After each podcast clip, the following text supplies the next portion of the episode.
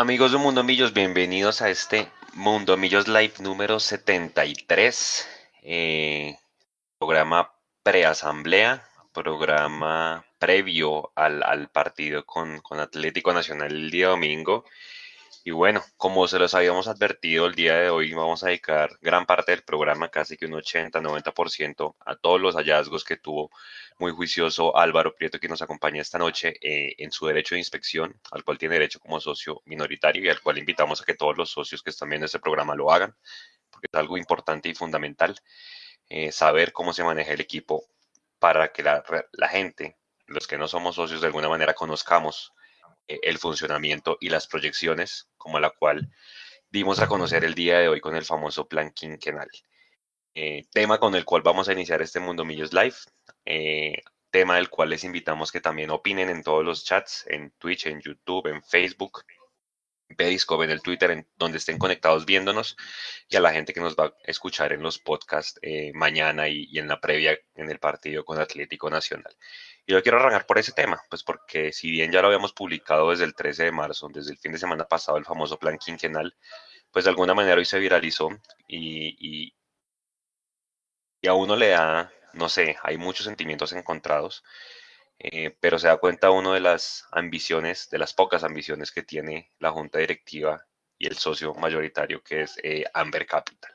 Nico, si puede ir poniéndose ahí, porfa, la, la, la foto, donde es un, básicamente una tabla donde muestra millonarios que quiere en los próximos cinco años.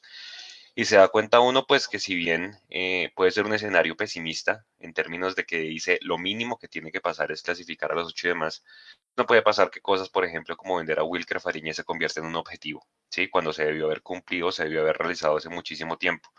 No puede pasar que sea un objetivo que, que se clasifique a los ocho, cuando es una obligación puede pasar que un torneo eh, donde van los quintos, sextos, séptimos de los países sea un objetivo, cuando realmente Millonarios debería estar entre los cuatro primeros y peleando por el título para estar siempre en rondas de Copa Libertadores, que es donde realmente está el dinero. Entonces se da uno cuenta que de alguna manera, como decía nuestro compañero Leandro, a quien le mandamos un saludo, no leyendo esto, eh, mi reflexión puntualmente antes de, antes de decirle de Leandro es, el título del 2017, muchachos, o se lo encontraron o fue un accidente.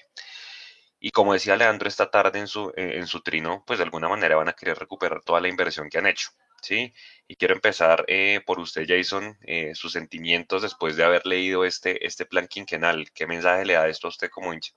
Buenas noches. buenas noches, Leo, a Mechu, a, Alvarito que está ahí con nosotros, a Nico ahí en la producción, a los que están conectados ahora en las diferentes plataformas pues queda uno golpeado porque uno como, como seguidor, como hincha de Millonarios y como periodista que cubre y que, está todos los días, digamos, atento a la información del equipo, tiene como esa leve esperanza por allá en el fondo, tiene la esperanza de que las cosas realmente a tomar otro hueco y que Millonarios va a retomar el rumbo que, queremos que tome desde hace muchos años.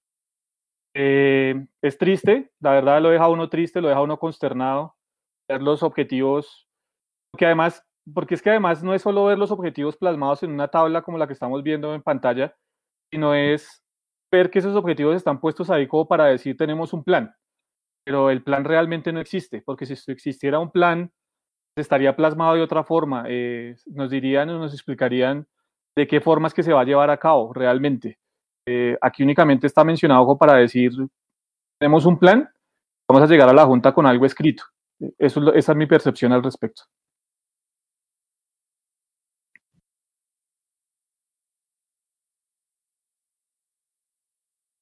Está muteado, Juanse. Ah, está muteado, viejo Juanse. bueno, buenas noches. Buenas noches para todos. Antes de cualquier cosa, eh, mucha gente conectada desde México. Me llama demasiado la atención eso y a todos un abrazo muy grande. Ya poco a poco se va a ir conectando más gente con nosotros y bienvenidos a este análisis, tanto previo de la asamblea como previo del partido que los que estamos acá todos, porque el único del equipo que dice que no es Leandro y la mayoría, el 99% de la hinchada, le gusta ganar más y el que no se puede perder, que es el de el próximo domingo. Un abrazo grande para todos. Yo, yo voy a empezar diciendo que cuando uno se propone, para uno ser grande, se tiene que poner metas grandes. Eso aplica para la vida también, ¿sí? Uno, uno se plantea unas metas, unos objetivos, unos plazos. Eh, voy a poner un caso personal. Yo el año pasado comencé, yo comencé 2020 sumergido en una deuda tremenda y mi objetivo fue cerrar la deuda, cerrarla toda. Estamos hablando de una deuda grandísima y la logré cerrar. Eh, uno tiene que ser eh, ambicioso con sus objetivos, porque es, y más un equipo de fútbol. O sea, no podemos, no podemos decir que somos un equipo grande si los objetivos que nos planteamos no son los de un equipo grande. ¿Usted se imagina un equipo como en los Yankees de Nueva York o el Real Madrid diciendo, no, si llegamos a la, a la, a la fase de grupos de Champions, entonces objetivo cumplido? ¿O si vendemos a, a, a Courtois? No, no, uno tiene que aspirar a cosas grandes. Esto, esto no, esto es demasiado. Se nota que es, una, es un escenario pesimista para los eh, estudiantes de administración, pero no, no, está salido de presupuesto. Estoy, de acuerdo con Juanse. O sea, Wilker Farín no puede ser un objetivo vender a Wilker. Y Wilker es suplente en, en Francia. Y Lens quedó eliminado en la Copa y él era el titular de ese partido de Copa en los que 16 avos de final era eso, qué sé yo. Y, y, entonces, y Wilker va a volver. Y ahorita más adelante que, que, miremos el informe de la asamblea nos vamos a dar cuenta, y entonces si Wilker vuelve, ¿qué? Porque es que están confiando que es una compra segura, baratísimo además, porque ya ahorita lo vamos a profundizar. Pero, y si no se da, ¿qué? O, hacen la misma de Hader, que ahorita lo vamos a, profundizar. Pero no, esto, yo digo, para ser grande hay que esperar a cosas grandes. Yo no me imagino un equipo grande en serio con, este, con estos objetivos. No me lo imagino. Buenas noches para todos. Ya vamos a profundizar más. Don Álvaro, eh, amigo de esta casa, eh, socio de socio de Millonarios, muy juicioso, seis años creo, viene haciendo el derecho de inspección y bueno, sensaciones que le deja este plan quinquenal, Álvaro. Buenas noches.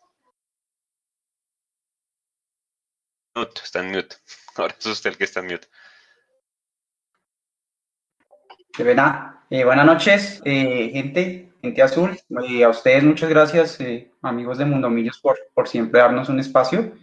Quiero hacer eh, algunos disclaimers, unas aclaraciones antes de, de, que entremos en materia ya analizar esta, esta información que se obtuvo. Primero es que eh, pues yo eh, pertenezco a una organización o digamos un grupo de, de socios, nos llamamos socios hinchas, como ustedes pueden ver de pronto en, en, en los escritos que, que ponemos.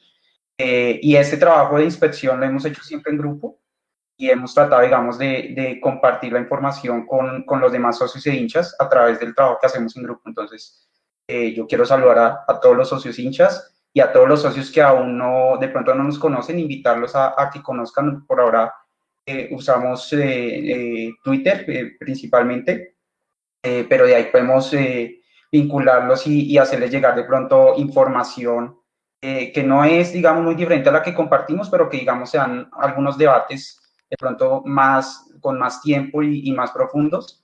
y pues la idea es seguir creciendo esa red de socios que nos permita de pronto eh, hacer acciones colectivas y tener información, digamos, eh, eh, más, más de primera mano para poderle compartir al resto de los socios y los hinchas. El Alvarito, segundo pare, ahí, pare, ahí, pare ahí, pare ahí, pare ahí.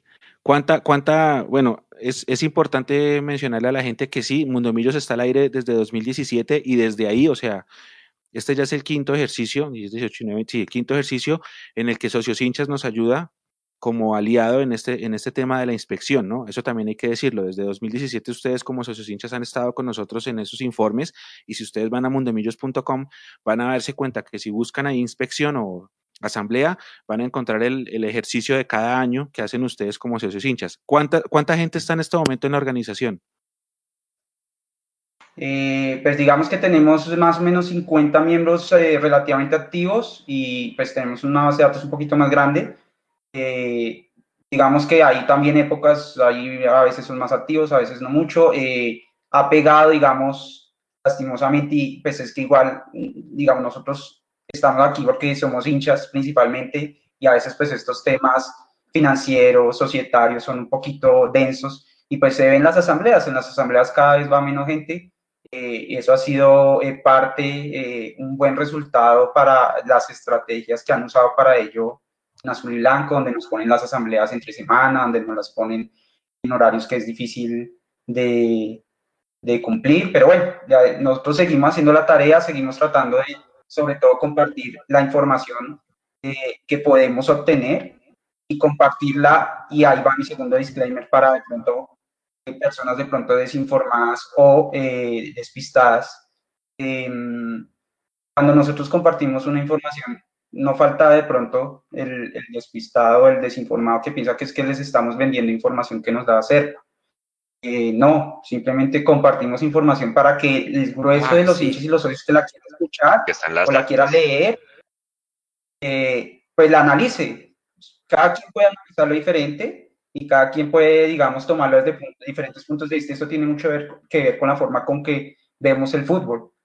Y también no, es al contrario, ¿no? El, de pronto el despistado, el desinformado que piensa que es que eh, esto lo hacemos eh, de mala leche para perjudicar al equipo. Nada de ver, todo lo contrario. Al que más nos conviene que nos vaya bien, que le vaya bien a, a, a, a Cepe Camacho, es a nosotros, porque si a mí yo le va bien, pues nosotros somos los más felices. Inclusive muy seguramente mucho más felices que ellos. Pero pues, lo que les digo, nosotros compartimos la información, la analizamos y pues si, si tenemos que decir lo que está mal, lo decimos.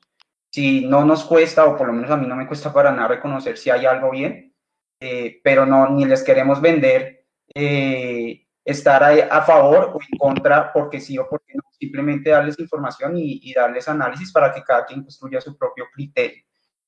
Y la información, pues como decían ustedes, es, está en actas, pueden ir a mirar, está en el informe de gestión que nos van a entregar el martes, está en los estados financieros que nos van a entregar el martes. Entonces, eh, pues esa es la información. Este plan quinquenal, ya para entrar en materia, así está plasmada. Sí, buen dato, buen dato, Alvarito.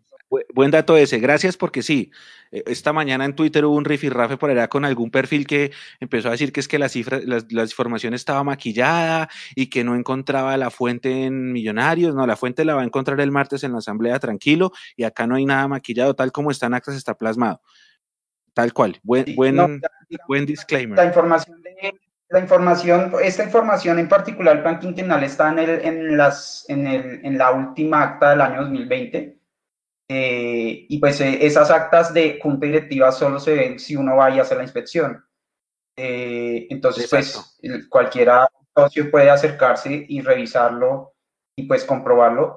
yo traté de plasmar esa información tal cual como fue, como la tomé. De hecho, cuando yo vi, cuando yo vi, digamos, cuando estaba haciendo, sacando en limpio mis apuntes y empecé a anotar los objetivos, sinceramente, yo pensé, yo dije, no, yo tuve que haber anotado mal algo, algo anoté mal, me dijo, no, esto no puede ser.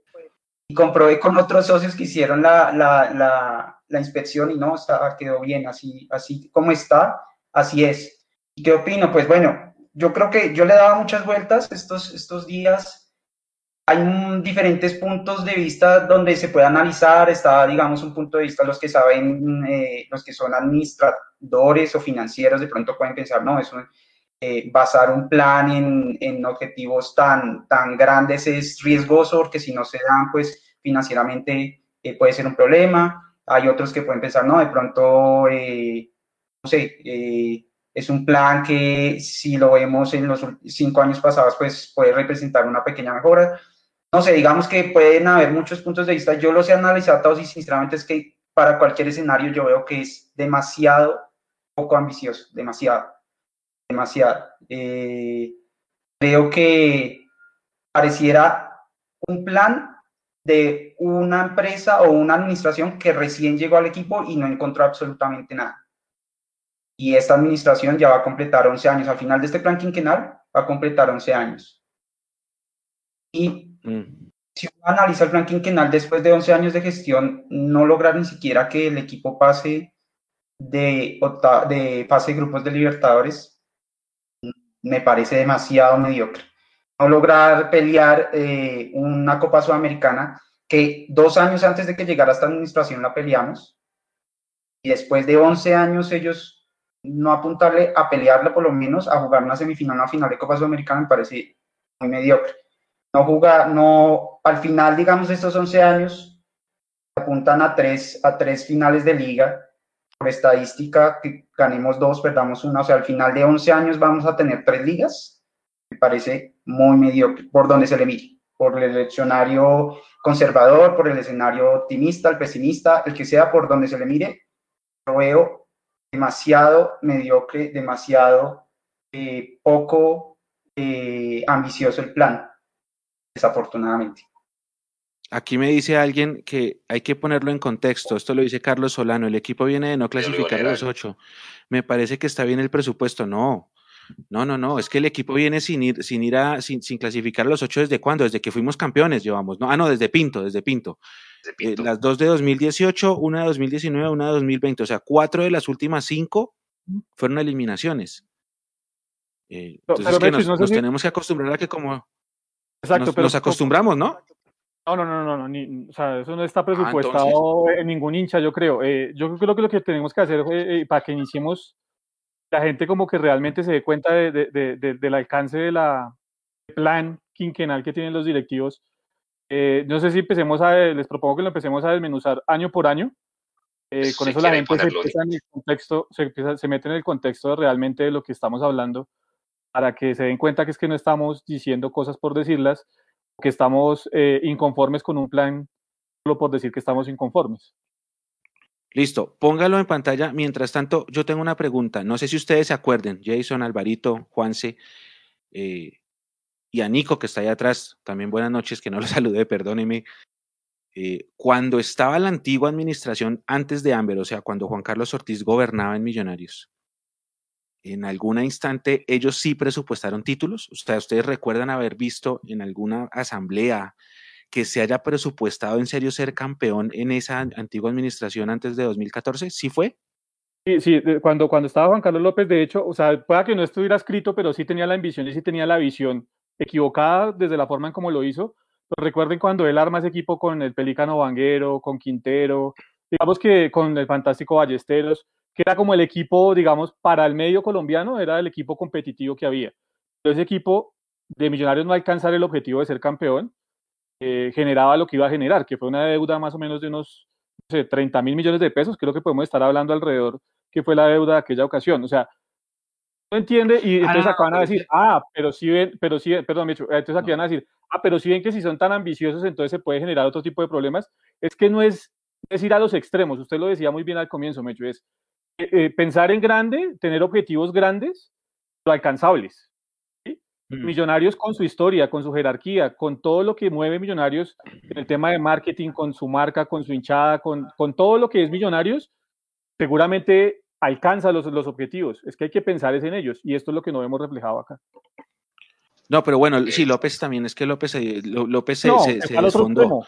Pero, pero, no, pero yo hablo el primer, la primera etapa de Azul y Blanco. Pero con Felipe Gaitán, 2014, mm, cuando la administración Gaitán, ellos, ellos presupuestaron algo, ya hablando en materia de títulos. Y no, yo, no recuerdo, no sé, Alvarito, yo, yo la verdad no recuerdo, ¿algo escrito no? No, ellos, ah, ellos lo que sí se plantearon es no depender tanto de la taquilla, y se replanteó o se propusieron más bien vender jugadores porque no se vendían hace demasiado tiempo. Lo que es de Chitiva, o sea, más o menos así. No, no se vendió un jugador pues cuando salió Pedro Franco. Innegablemente ese es el negocio del fútbol moderno, o sea, el tema de vender jugadores ese es el negocio del fútbol moderno. Lo que pasa es que hay que ver, hay que ver el cómo y el cuándo y el y el y el y la, y la, la forma en que se hace, las herramientas que se usan para lograr hacerlo.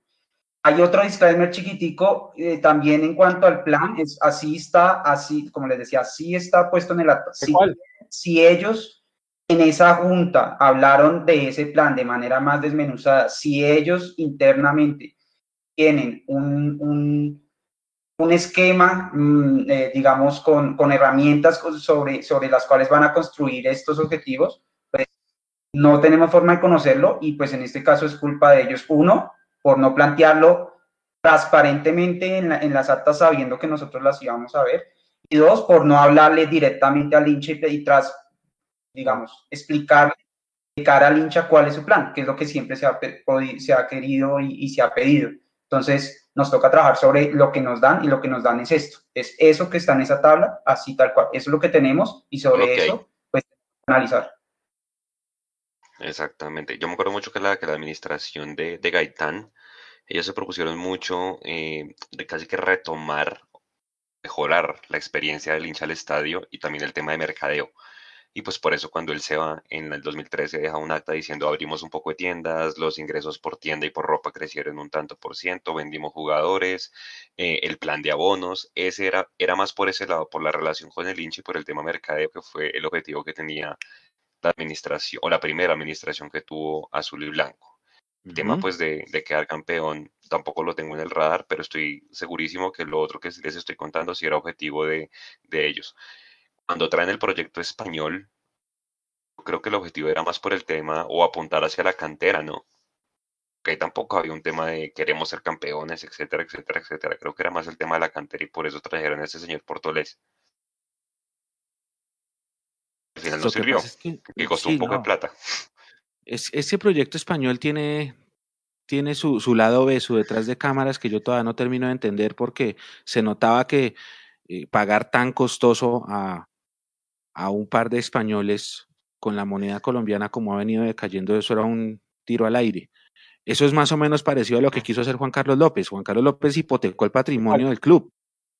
Eh, pero eso, pero eso es que es muy raro. O sea, si usted viene, y bueno, voy a parar acá porque quiero, quiero analizar lo de este lo de 2021, pero si usted viene con un proceso ganador que empezó con Richard Páez, ganó una copa, Después tambaleó el primer semestre, contrató a Hernán Torres, ganó una liga después de 24 años, fue semifinalista de una Copa Sudamericana, fue subcampeón de Copa Colombia 2013 y todo ese tiempo estuvo metido entre los ocho, fue el segundo mejor equipo de la reclasificación. Eh, y terminar ese proyecto abruptamente para contratar a estos españoles, eso fue muy raro, fue muy raro y estuvo muy mal hecho. Obviamente, yo siempre estuve en desacuerdo con el proyecto español, por más de que me encantara como dirigir a Lillo, pero en el proceso de Torres no se debía cortar. Eh, ahora sí, vamos a no fue este año. Vamos a ver. Señor Jason. No, no, yo decía que el problema no fue Lillo, sino la llegada de Portolés. Esa fue realmente el problema que tuvo Millonarios. Sí. Listo, 2021, entonces dice, un año de mucha incertidumbre, ¿no? O sea, de una vez, acuérdense que la, pues, la pandemia da para todo y pues, bueno, entonces la pandemia y, y, entonces por la pandemia solo vamos a clasificar a un solo, un solo cuadrangular. Digamos que si uno es abogado del diablo, dice, bueno, entonces digamos que, que, pensaban en ese momento en diciembre que no iba a mejorar el tema salud y que iba a haber un solo torneo, pero pues igual, eh, era mejor no poner nada a decir, vamos a clasificar al menos a uno. ¿Sí? Y creo, vuelvo y le digo, para mí el tema de los cuadrangulares no es un objetivo, es una obligación después del fracaso que hubo en 2020, ¿no? Creo que eso no es para mí claro. es una obligación que ni siquiera debe estar. Pero es que, Juanse, lo de los cuadrangulares tiene que ser, lo, tiene que ser obligación eh, siempre, siempre. Siempre, siempre, siempre. Es que no puede ser, no puede ser que uno diga, no, venga, si pasamos a uno de las dos, bien. No. Porque entonces el discurso de la Junta en, en estas actas contrasta con lo que hasta Alberto Gamero dice. Alberto Gamero dice, nosotros clasificar es una obligación, por más de que él se comió el fracaso del año pasado, pero la tiene clara. ¿O es que entonces el ADN del director técnico hincha, que es Alberto Gamero, que es el hincha nosotros, contrasta con, el, con, el, con lo que pretende o con la filosofía de la junta de, esta, de la administración? Exacto. Hombre, era Wilker Fariñez. Quedó demostrado, y creo que fue usted lo decía, creo que Jason en el programa anterior, es que este, eh, a, este arquero intentaron venderlo por todo lado y no se pudo, ¿no? Porque dicen que en Europa es de muy baja estatura, entonces ya por uno ya se hace una idea que va a tocar venderlo o a un Brasil o a un México, son los que pagan bien, porque entonces en Europa ya no va a ser tan fácil venderlo y que el man seguramente no va a ser titular en la eliminatoria, entonces yo se lo digo desde ya, para mí va a ser, quiero mucho Wilker y todo, pero que pueda ser inclusive un encarte venderlo cuando vuelva él o no. Es que Alvarito lo decía ahorita, Alvarito, eh, Usted decía, el negocio de hoy es vender jugadores. Está claro, y más en el tercer mundo como, somos, como estamos nosotros, pues. Eh, ¿Dónde va a vender usted a Wilker Fariñez? ¿Fútbol de Brasil? Brasil compra para revender después más caro. Eh, México compra para revender más caro. Argentina hace lo mismo. Eh, y está difícil venderlo, Alvarito. ¿A dónde lo vamos a vender entonces? ¿Dónde tiene mercado Wilker, Álvaro? No sé si eso está en actas, si se intentó en, no sé, 2018, 2019, 20 venderlo a algún otro lado y no, no se pudo.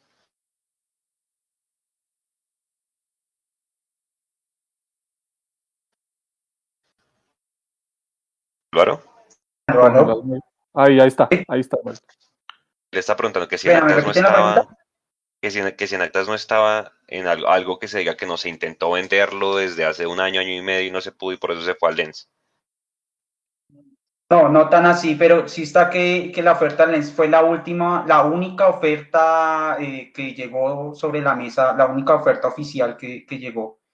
Eh, pero sí, digamos que yo la verdad no creo que debería ser tan difícil vender a Wilker, o sea, es que estábamos hablando cuando él estuvo aquí, digamos, en su mejor momento, de oh. uno de los mejores porteros del continente. Para mí en ese momento, digamos, fútbol moderno, la verdad, tristemente, cuando uno tiene estos, este tipo de jugadores y, cuando, cuando y, si uno aspira a, a, tener muy buenos jugadores y a venderlos, uno tiene que sacar, yo digo yo, sacarle los títulos rápido.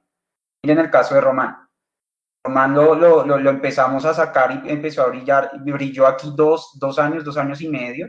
En esos dos años y medio vimos haberle sacado al menos uno o dos títulos. Y cuando se va, nos pesa porque todavía no, no, no salió campeón.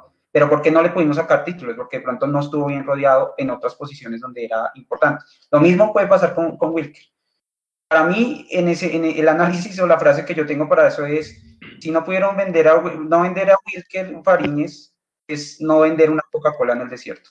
Esta gente no vende una Coca-Cola en el desierto. Y eso en, el, en, el, en, el, en el contexto del fútbol actual, fútbol moderno, pues es gravísimo, porque pues esa es la base, la base del, de, digamos, de la economía del fútbol por X o Y motivo. Entonces, digamos, ¿cuál va a ser el futuro ahí?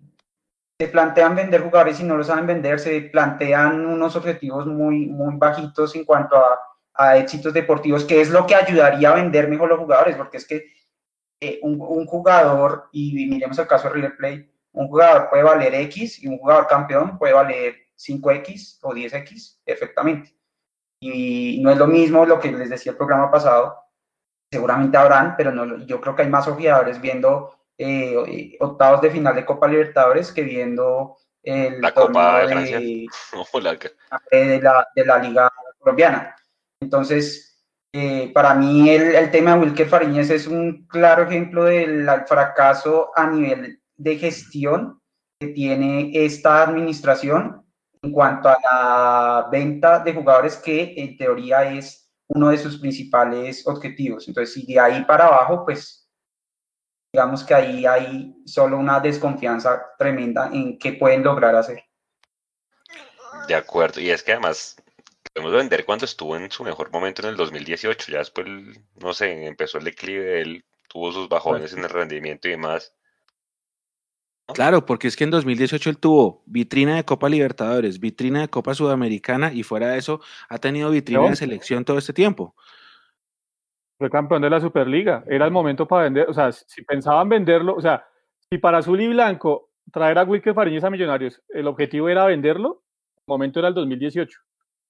Por eso yo digo, o sea, no estoy diciendo que Wilker no tenga mercado, seguramente lo va a tener, y, y en eso concuerdo con, con Alvarito, pero lo que no, o sea, tal como está en el plan quinquenal de Millonarios, es un desastre, porque están diciendo, nosotros tenemos como objetivo prácticamente desencartarnos de este jugador.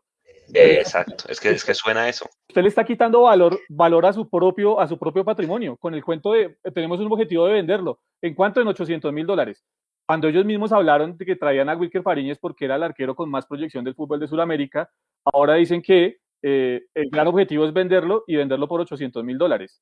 Eh, usted mismo le está quitando valor a su patrimonio, ¿o no es así? Yo lo entiendo así, así, le está, así están no tiene que llegar, No tiene que llegar Álvaro Wilker. Eh, bueno, haciendo precisión, no, realmente no dice que lo tengan que vender por ese valor, sino que la opción de compra que tiene Lens está por 800 mil dólares. Así. Si el Lens no llega a ejercer esa opción de compra que la tendría que ejercer en junio de, de este año, pues el jugador volverá y pues estará, digamos, bajo entrenamiento del no, equipo. Claro, y, pues, y para que se muestre que si otra vez. O, o menor o mayor, pues ahí, ahí pensaría uno que menor, porque pues, un jugador que ha jugado dos partidos en, en un año. Pues, la... llega evaluado, llega evaluado, Juan. Sí, no, los, a ver, uno pensando en el corto plazo tendría que Venezuela, mejor dicho, ponerlo de titular en la Copa América y que este man se haga tres partidos buenos Y ahí sería aprovechar el momento, pues porque la eliminatoria ahorita es un tiro al aire, nadie sabe si va a haber eliminatoria o no va a haber eliminatoria, pero yo no veo en el corto plazo una vitrina para Wilker, ¿no? Pues porque pues con, con Juanito ahorita acá, yo no sé, ustedes lo pondrían viniendo sin ritmo y demás, yo creo que no.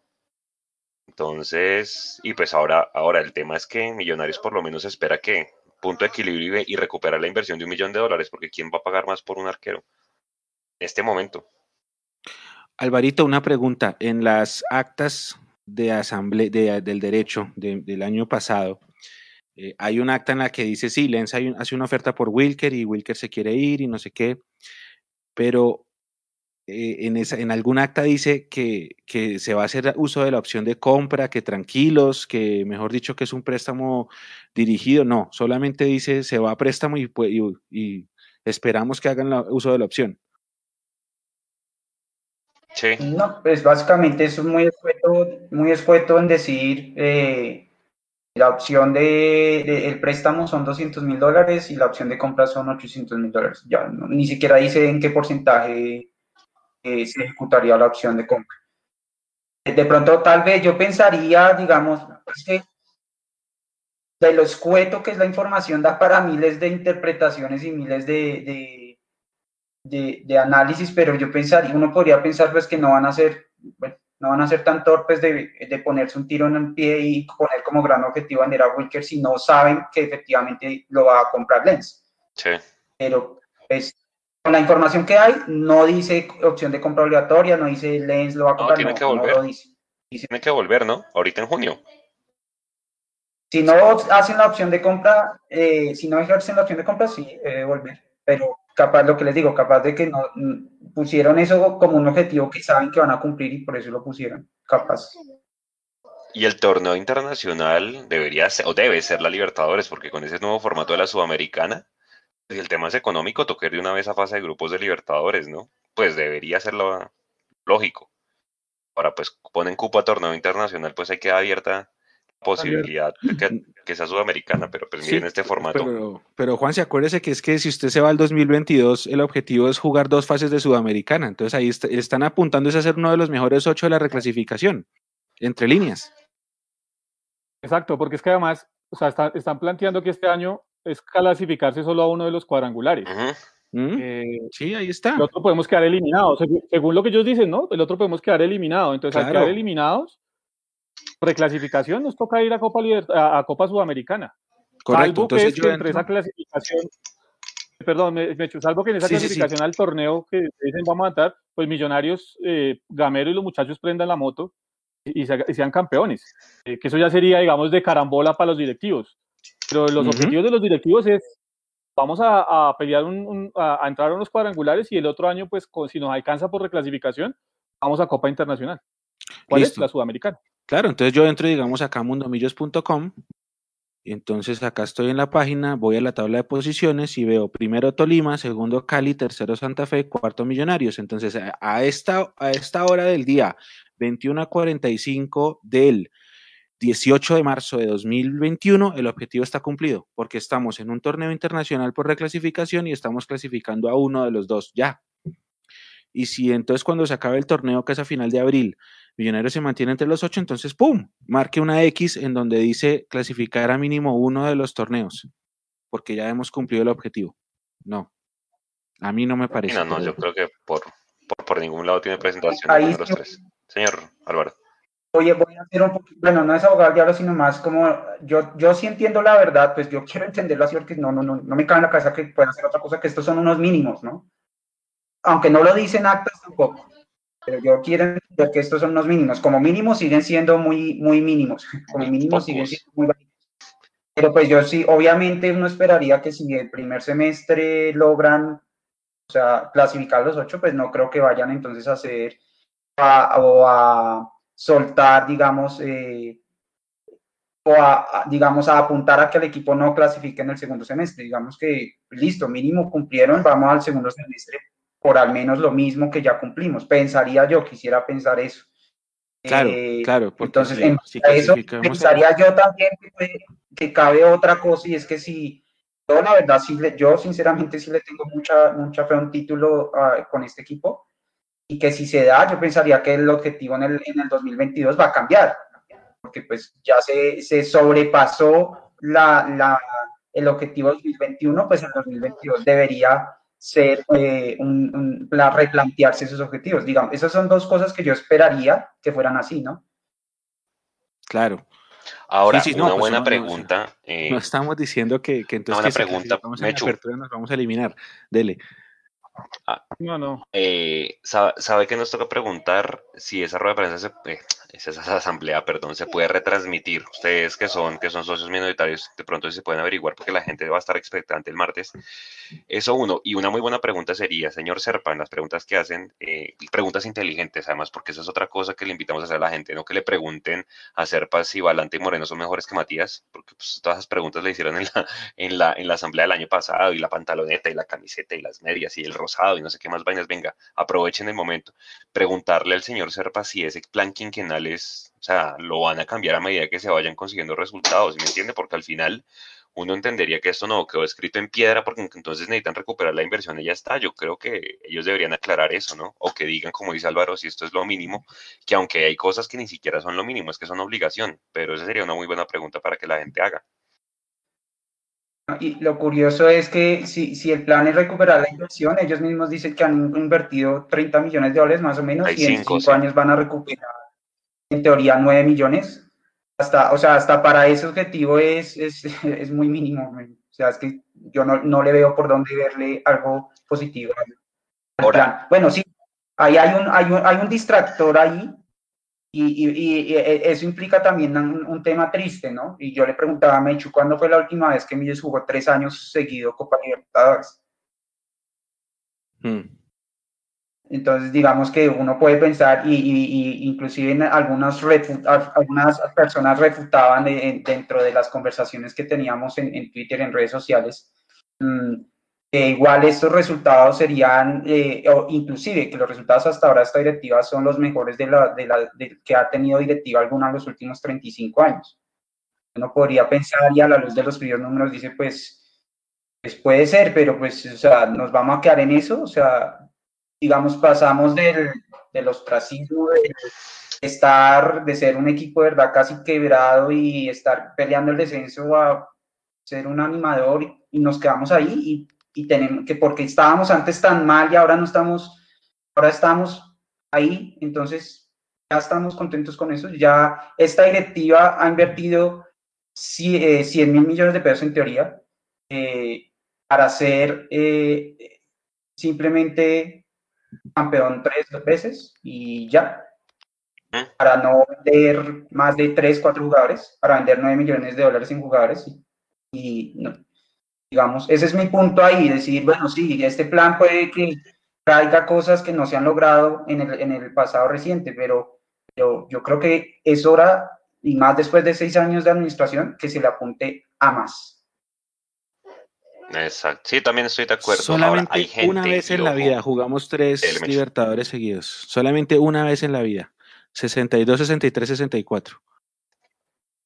Ahora, jugando tres Libertadores seguidas, uno esperaría que a la, segunda, listo, tercero, a la, a la, primera, listo, tercero, a la segunda, casi pasamos, a la tercera ya pasamos, o sea, ver algún tipo de evolución en ese sentido, pero si miramos la tabla, por ejemplo, es, es, es curioso ver que no se ve ni siquiera esa evolución porque creo que jugamos libertad, eh, Sudamericana, después Libertadores y nos, en teoría nos, eh, sacan a, 2024 no volvemos a Libertadores, sí, por ahí ve. Exactamente, o sea, eh, no se ve una progresión en, en, que uno diga, sí, bueno, vamos a buscar la Sudamericana, entonces este año vamos a estar en octavos, en el siguiente vamos a tratar de estar en cuarto, en el siguiente semifinal y ya deben, en cinco años tenemos que estar jugando una final de, Sudamericana, ¿no? Ni siquiera ese, esa progresión se ve.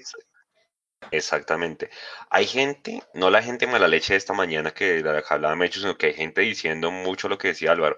Si uno es abogado del diablo y dice, oiga, es que antes no nos decían ni siquiera los objetivos, ahora por lo menos, sacando el retrovisor. Claro, no, yo, yo tampoco estoy de acuerdo con eso, pero hay gente que tiene esa posición, como que dice, es mediocre, pero por lo menos hay algo. Yo, o sea, yo estoy en desacuerdo con eso porque entonces es conformarse con, con muy poquito. Y la verdad, vuelvo y digo, es que en la tabla hay cosas que son obligaciones y no son objetivos, pero hay gente que está en esa posición y en el mismo chat. Creo que leí ahorita esta, este, a esta persona que usted dijo, Mechu Carlos Solano, él dijo, pues si uno mira de aquí para atrás, antes no decían nada, ahora por lo menos hay metas, pero yo no creo que esas sean las metas, ¿no? Jason. Pues es que, es que yo vuelvo, al tema, o sea, bueno, ahora, si pasamos al otro año, eh, para pasar el otro trago amargo, de, ¿cómo va a ser Millonarios para vender 2 millones de dólares en venta de jugadores? ¿Cómo va a ser? los va a mostrar. ¿Cuál es el plan que tiene Millonarios para llegar a esos 2 millones de dólares? Eh, ¿Cuántos jugadores de la cantera más va a sacar o de las fuerzas básicas va a sacar?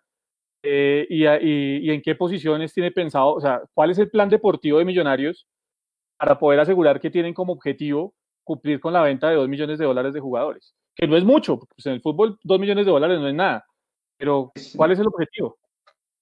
¿Dónde está el plan? ¿Cuál es el plan? No sé si Alvarito vio algo en las actas que nos digan, vea, el plan de Millonarios para alcanzar los 2 millones de dólares en ventas en el 2022 es este. No, no, no, no, no, no, claramente eso no está ahí. Ahí hay, una, ahí hay un, tema muy curioso y es, mm, listo, pues digamos, van a vender dos millones de, eh, de, dólares en jugadores. Asumamos, digamos, asumamos que lo hacen y en el siguiente año quieren vender tres, y, pero para, para el siguiente año seguir vendiendo, pues hay que seguir sacando jugadores, ¿no? O sea, eso implica que van a tener necesariamente que eh, tener eh, una muy buena cantera que les esté proveyendo cantera, ojeadores, eh, traer de pronto eh, figuras de equipos chicos que les permita ir haciendo recambio y teniendo que vender. Pero en enero del año 2020 eh, llega Pitirri y su plan y presenta su plan, digamos, con las divisiones menores. Lo primero que dice es que disminuyendo el grupo de jugadores que pertenecen a esta cantera, dejando un solo grupo por categoría, eh, se van a lograr muchos beneficios y ahorros.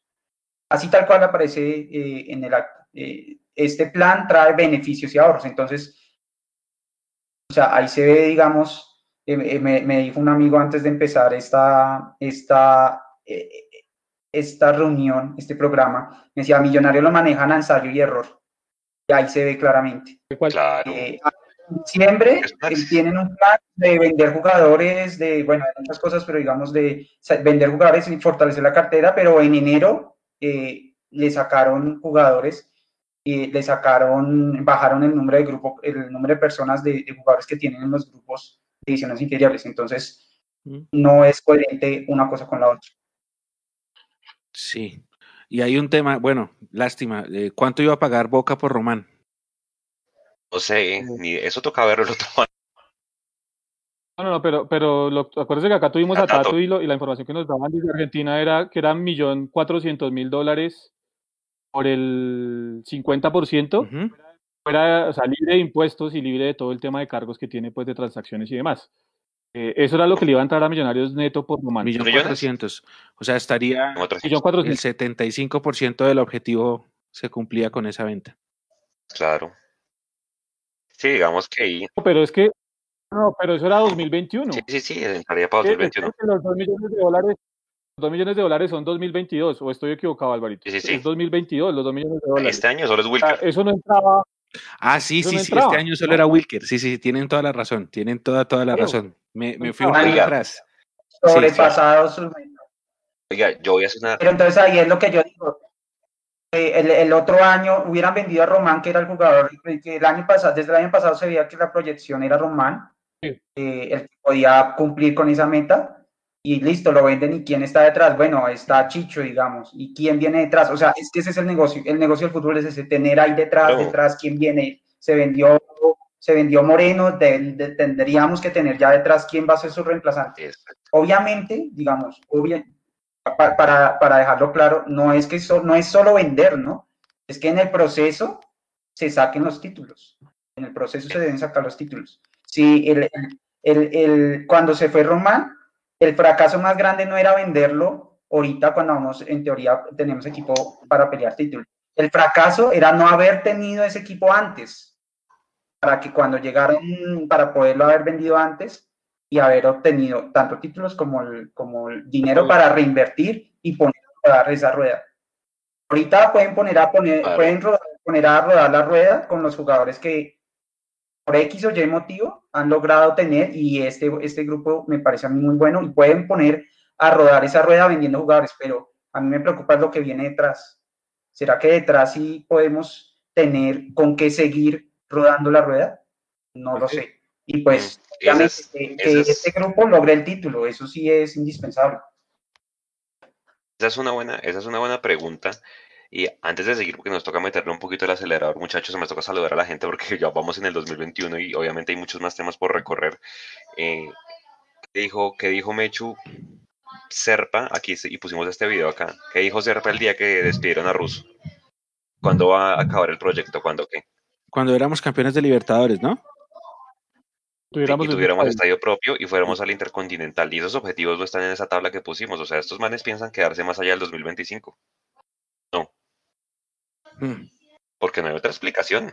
O si no, por lo menos acuérdense que en la asamblea del año pasado, del año antepasado, perdón, decía el estadio va a estar construido en el año 2025. Obviamente les van a preguntar en la asamblea del martes qué pasó con el estadio y van a decir la pandemia, el POT, etcétera, etcétera, etcétera. Y bueno, pues ahí van a sacar el paraguas pero no está ni la Libertadores ni la Intercontinental y demás.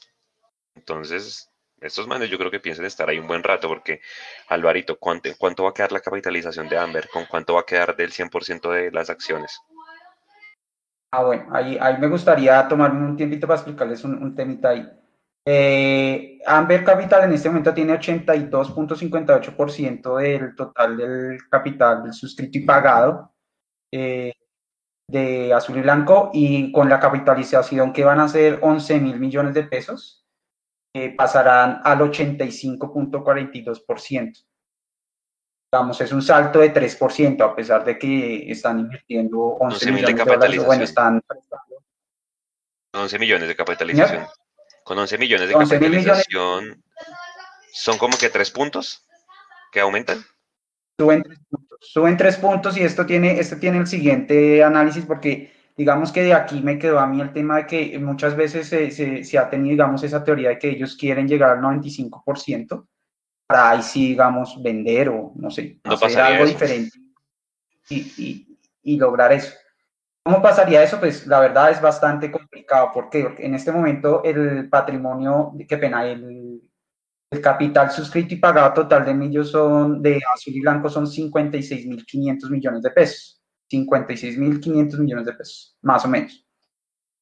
El 82.58% de eso son algo así como 46 mil millones de pesos. Ahí, en teoría, Amber tiene 46 mil millones de pesos y el resto que no somos Amber tenemos 10 eh, mil millones de pesos, ¿cierto? ¿Qué significa esa teoría? Que esos 10 mil millones de pesos en algún momento se va a volver el 5% del total del capital suscrito y pagado. Para que sea el 5% del capital, por matemática, tendría que haber 200 mil millones de pesos en total del de capital suscrito y pagado, del cual nosotros tuviéramos 10 mil millones, nosotros digo todos los que no somos Amber, y Amber tuviera 195 mil millones de pesos eh, de capital suscrito. Hoy en día tiene 46 mil millones de pesos de capital suscrito y pagado. Es decir, que para llegar a esa meta tendrían que invertir algo así como 140 eh, mil millones de pesos. Y pues, capaz que los tienen, pero digamos que para el objetivo que, para lo que hiciera Juanse, que, que quieren, que, están demorados en salir porque eh, ganando la Copa Libertadores, por lo menos en los cinco años, no están los mínimos de ellos, pues ahí tienen bastante margen para seguir creciendo y creciendo y creciendo ese, ese capital. Tienen, tendrían que invertir demasiado dinero.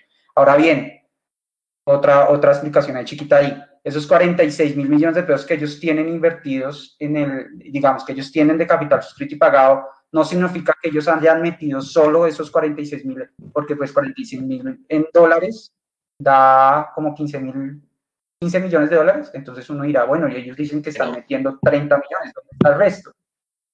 Hasta que una muchas de las maromas financieras para que eh, en números cuadre el tema eh, es, por ejemplo, bajar el precio eh, nominal de la acción. O sea, la acción que valía mil pesos en una asamblea, creo que es la de 2018, pasó a, valer 510 pesos. Es decir, que si usted, amigo, eh, compró las acciones a 100 mil pesos, hoy en día el valor nominal de esa acción eh, son 51 mil pesos. Y eso aplica para Amber. Amber en ese momento creo que tenía algo así como 40 mil millones, 50 mil millones. Y su inversión, o, eh, digamos, en capital suscrito y pagado, quedó en 20 mil millones y ha vuelto a crecer y ya otra vez está llegando a 46 mil millones. Entonces son como las dos explicaciones que quería darles al respecto de esos porcentajes de capitalización. Pero si, pero si se llegan a bajar la acción otra vez, ahí cómo queda la ruleta. Si toman la determinación de volver a bajarla del valor nominal. Eh, pues, pues en, en porcentaje es lo mismo, porque eso baja para todos. Sí, pero eh, y a todos los socios, digamos, financieramente, financieramente, pues nos, nos perjudican a todos porque nuestra inversión ya no vale 50 mil pesos, en mi caso, sino que ya bajará a 31 mil pesos. Entonces, pues digamos que a uno que no está por eso, pues no le importa. Ahora, la pregunta es, bueno, y yo estoy seguro que el señor Joseph no se hizo rico firmando cheques.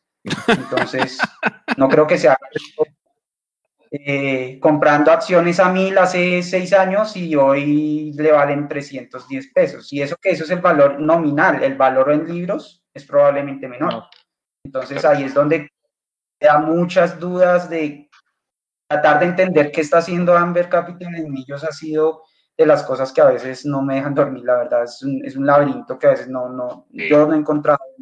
Y a ese, laberinto, Juan, se métanle otra arista. Ojo, y empiezan a pensar por acá. Va por ahí, va algo así, ¿no? Amber oh. es el dueño de Prisa, Prisa es el dueño de Caracol, Millonarios ya tiene voz, ya tiene emisora oficial, mejor dicho, todo eso. Por el mismo lado, hay un interés fehaciente de nuestro máximo accionista de redistribuir los derechos de televisión y posiblemente redefinir el contrato actual de la televisión, tanto internacional como local. No sé si vaya por ahí el tema. Que, que Amber, en su afán de, ser dueño de muchos medios, eh, también esté pensando en buscar ahí eh, un ingreso a costa de un equipo que eh, tiene objetivos poco ambiciosos, como acabamos de ver, pero del que habla mucha gente y que tiene mucho rating. Con todo y que además ganado cinco, ¿qué? Tres títulos en 30 años. Claro, puede ser, atando cabos. Por ahí va. Empiecen a atar cabos. No sé si, si esto del streaming, ahorita ustedes saben que la televisión está tendiendo a la desaparición, ¿no? Y ya cada vez más gente cancela su servicio de televisión por cable porque se la pasa viendo Netflix, Disney Plus y Amazon Prime. Eh, y Mondomillos Live, por favor. Pero entonces empiecen a mirar por ahí, por el lado del streaming, que por ahí de pronto va la cosa. Empecemos, hay que empezar como a atar cabos pero de pronto por ahí está. Pues, igual, igual eso no le quita y esas son de las, de las, de las peleas en las que yo sí, por lo menos yo sí me declaro total partidario de ser pan esa pelea, y es que ese reparto es totalmente injusto y abusivo. Y, no yo, yo, he visto de los detractores más grandes de, de, de, esta administración los, y los he leído diciendo que en esa pelea si este, este, digamos que eh, lo que él pretende es, es lo justo. digamos que pero... bandas, ¿no? Sería muy, muy, muy, financieramente muy, hasta muy inteligente. Por un lado, apuntarle a que el ingreso mejore eh, por, ese, por esa mejor repartición y por otro lado, apuntarle a coger el negocio también eh, de, de la de la transmisión de todo el FPC y, es que es muy financiero. El tema del estadio, por ejemplo, es un negocio inmobiliario que tiene Amber porque tiene unos terrenos ya comprados en un sitio donde pueden poner a, funcionar eso y Millo sería simplemente parte más por poner el nombre y pues el beneficio de tener un lugar, un estadio propio, pero el negocio va por ese lado y digamos, como decía Leandro, no, no, es, no, no, es pecado decirlo, un grupo de estos eh, financiero con tanto dinero, es normal que busque eh, hacer negocios a tres bandas, como inclusive aquí ya lo hizo eh, Ardila Lul. Entonces, eh, no, estaría, así. no sería muy alocado. Lo que hace lo que la diferencia es, que la diferencia es que Ardila Lule en su momento sí le dio a Nacional títulos. Nacional hace cuánto no gana un título, hace rato, ¿no? Ya llevan harto sin ganar. Pero creo que 17, ¿no? 15, 15. No, 17, sí, señor, porque jugamos la Superliga contra ellos. Llevan, que nos, eliminaron a nosotros en la semi. Pero sí, claro, ellos tenían un, un, un, plan completo de un conglomerado en el que era un gana-gana, pero Nacional era, o sea, el objetivo sí era Nacional ganar. Acá, acá de pronto es darle un poquito más de ingresos por televisión, pero pues si el objetivo sigue siendo jugar dos fases de Sudamericana o que cada vez que vayamos a una Copa Libertadores nos eliminen en fase de grupos si es que llegamos, pues complicado, ¿no? Exacto. Vea, hay, hay un tema bien interesante y es, y es que yo le voy a preguntar a, a, Jason, porque en ese plan no se ve comprar o adquirir jugadores. O sea, ya uno sabe que le van a apostar toda la cantera. Pues uno sería lo que supondría. Habrá que preguntar eso en la asamblea, que no van a traer jugadores ni se va a destinar tanta plata. O sea, de lo que van a recoger vendiendo, según lo que dice, pues no se va a reinvertir tanto en jugadores. Y si uno hila bien delgado, yo no sé si es que hacer Serpa le quedó como una enseñanza, Jason, bien, importante con lo que pasó en 2018 que pues de alguna manera esa fue como la, la, consigna para que Russo saliera y a la cual no tuvo ninguna respuesta y sí, sí, no, pues mire, eh, usted invirtió tanto y yo no, pues yo al final no conseguí los objetivos porque me, eliminaron de todos los torneos internacionales y no clasifiqué a los ocho en ningún semestre. La inversión de 6 millones de dólares que hizo el equipo, creo que es la más alta que ha hecho eh, Amber Capital desde que está al frente de Millonarios desde el 2014. Porque entonces cuando uno mira y la gente dice, pero ¿de dónde salen los 6 millones de dólares? Pues y uno arranca. Fariñez. Fariñez solo creo que costó uno, ¿no? Álvaro, un poquito menos. Para traerlo la primera vez. Velar. Sí no se compró, pero igual era un préstamo que tocaba pagar. Santiago Montoya que se compró, más que jugador más caro de la época azul y blanco. Eh, César Carrillo, muchos cientos mil dólares. Eh, ¿Quién más? ¿A quién más trajimos? En el segundo semestre trajimos a Marrugo, que no lo compramos, pero tocó pagar un préstamo. El demonio Auche eh, que trajo Russo también tocó pagar préstamo. Y yo le preguntaba hoy a Álvaro en la tarde las renovaciones. Pues claro, es que se renovó a Cadavid, renovó a Vanguero, renovó o se compró a Matías de los Santos. ¿Se acuerda que se lo compraron antes de irse para, antes de, empezar el Mundial? Se renovó a McAllister y bueno, seguramente se me escapan otros. Creo que a Janeile Rivas, a Daniel Figueroa, a todos esos jugadores, pues esas renovaciones, pues los que trajimos y compramos derechos deportivos, pues claro, fue una inversión grande. Y, ahí uno dice, pues hombre, que Leandro que nos está acompañando, él decía que Russo pedía si le traían dos o tres tipos de talla mundial pues de talla latinoamericana el man se ganaba la Libertadores, pero pues no se trajeron, pero al final ese cuerpo técnico aceptó estos jugadores. Y yo, y entonces la pregunta de Jason es, no sé si a ellos les quedó enseñanza esa inversión tan brava que hicieron en el 2018 para no poner nada en el plan quinquenal de compra de jugadores, ¿no? Es que yo creo que no han aprendido, Juanse. Porque es que si usted mira esos nombres que usted me dio, buenos jugadores, pero Auche con cuántos años llegó? Rugo con cuántos años llegó? Paneile Rivas, ¿cuántos años tenía? Anier Figueroa, ¿cuántos años tenía? Cuando usted se contradice de la forma que lo hacen ellos, porque dicen, queremos un proyecto para poder vender jugadores, ¿sí? Pero usted en el 2018 hace su gran inversión eh, con jugadores pasados de 30 años, pues usted se está contradiciendo y no está teniendo una lógica con lo que usted está contratando. Entonces ellos pueden decir, sí, invertimos 6 millones de dólares, pero bajo la premisa ellos tienen, esos 6 millones de dólares fueron bien invertidos por los nombres que me da, mm. por la proyección que ellos tienen. Es, es que esa es la pregunta. Eh, pueden invertir 20, 30 millones de dólares, pero los van a invertir bien. ¿Cómo los van a invertir? ¿Cuál es el plan para invertir esos 6 millones de dólares? ¿Cuál era el plan? ¿Cuál era el plan? Encontrarnos a ver si de pronto llegamos y hacemos una buena Copa Libertadores y con eso salvamos. ¿Ese era el plan? ¿O el plan era algo deportivo de fondo realmente que respaldara lo que ellos quieren, que es vender jugadores? Eso no pasaba porque con los nombres que usted me da no iba a pasar, no iba a pasar, Juan.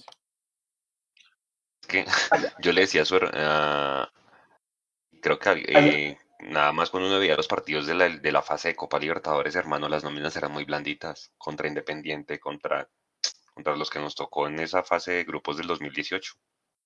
Con Lara pudimos allá en Venezuela. Hay un detalle, hay un detalle que miren para, o sea, es un análisis que, que, que este sí es un análisis que los datos de pronto no están tan, tan puestos en los resúmenes, pero, pero que invito cuando se tengan los estados financieros eh, lo puedan corroborar o lo puedan eh, de pronto, eh, a raíz de los números, pues se pueden interpretar de diferente manera. Pero Miren un dato curioso a, partir de eso que ustedes nombran de, de, los jugadores que se invirtieron en esa época.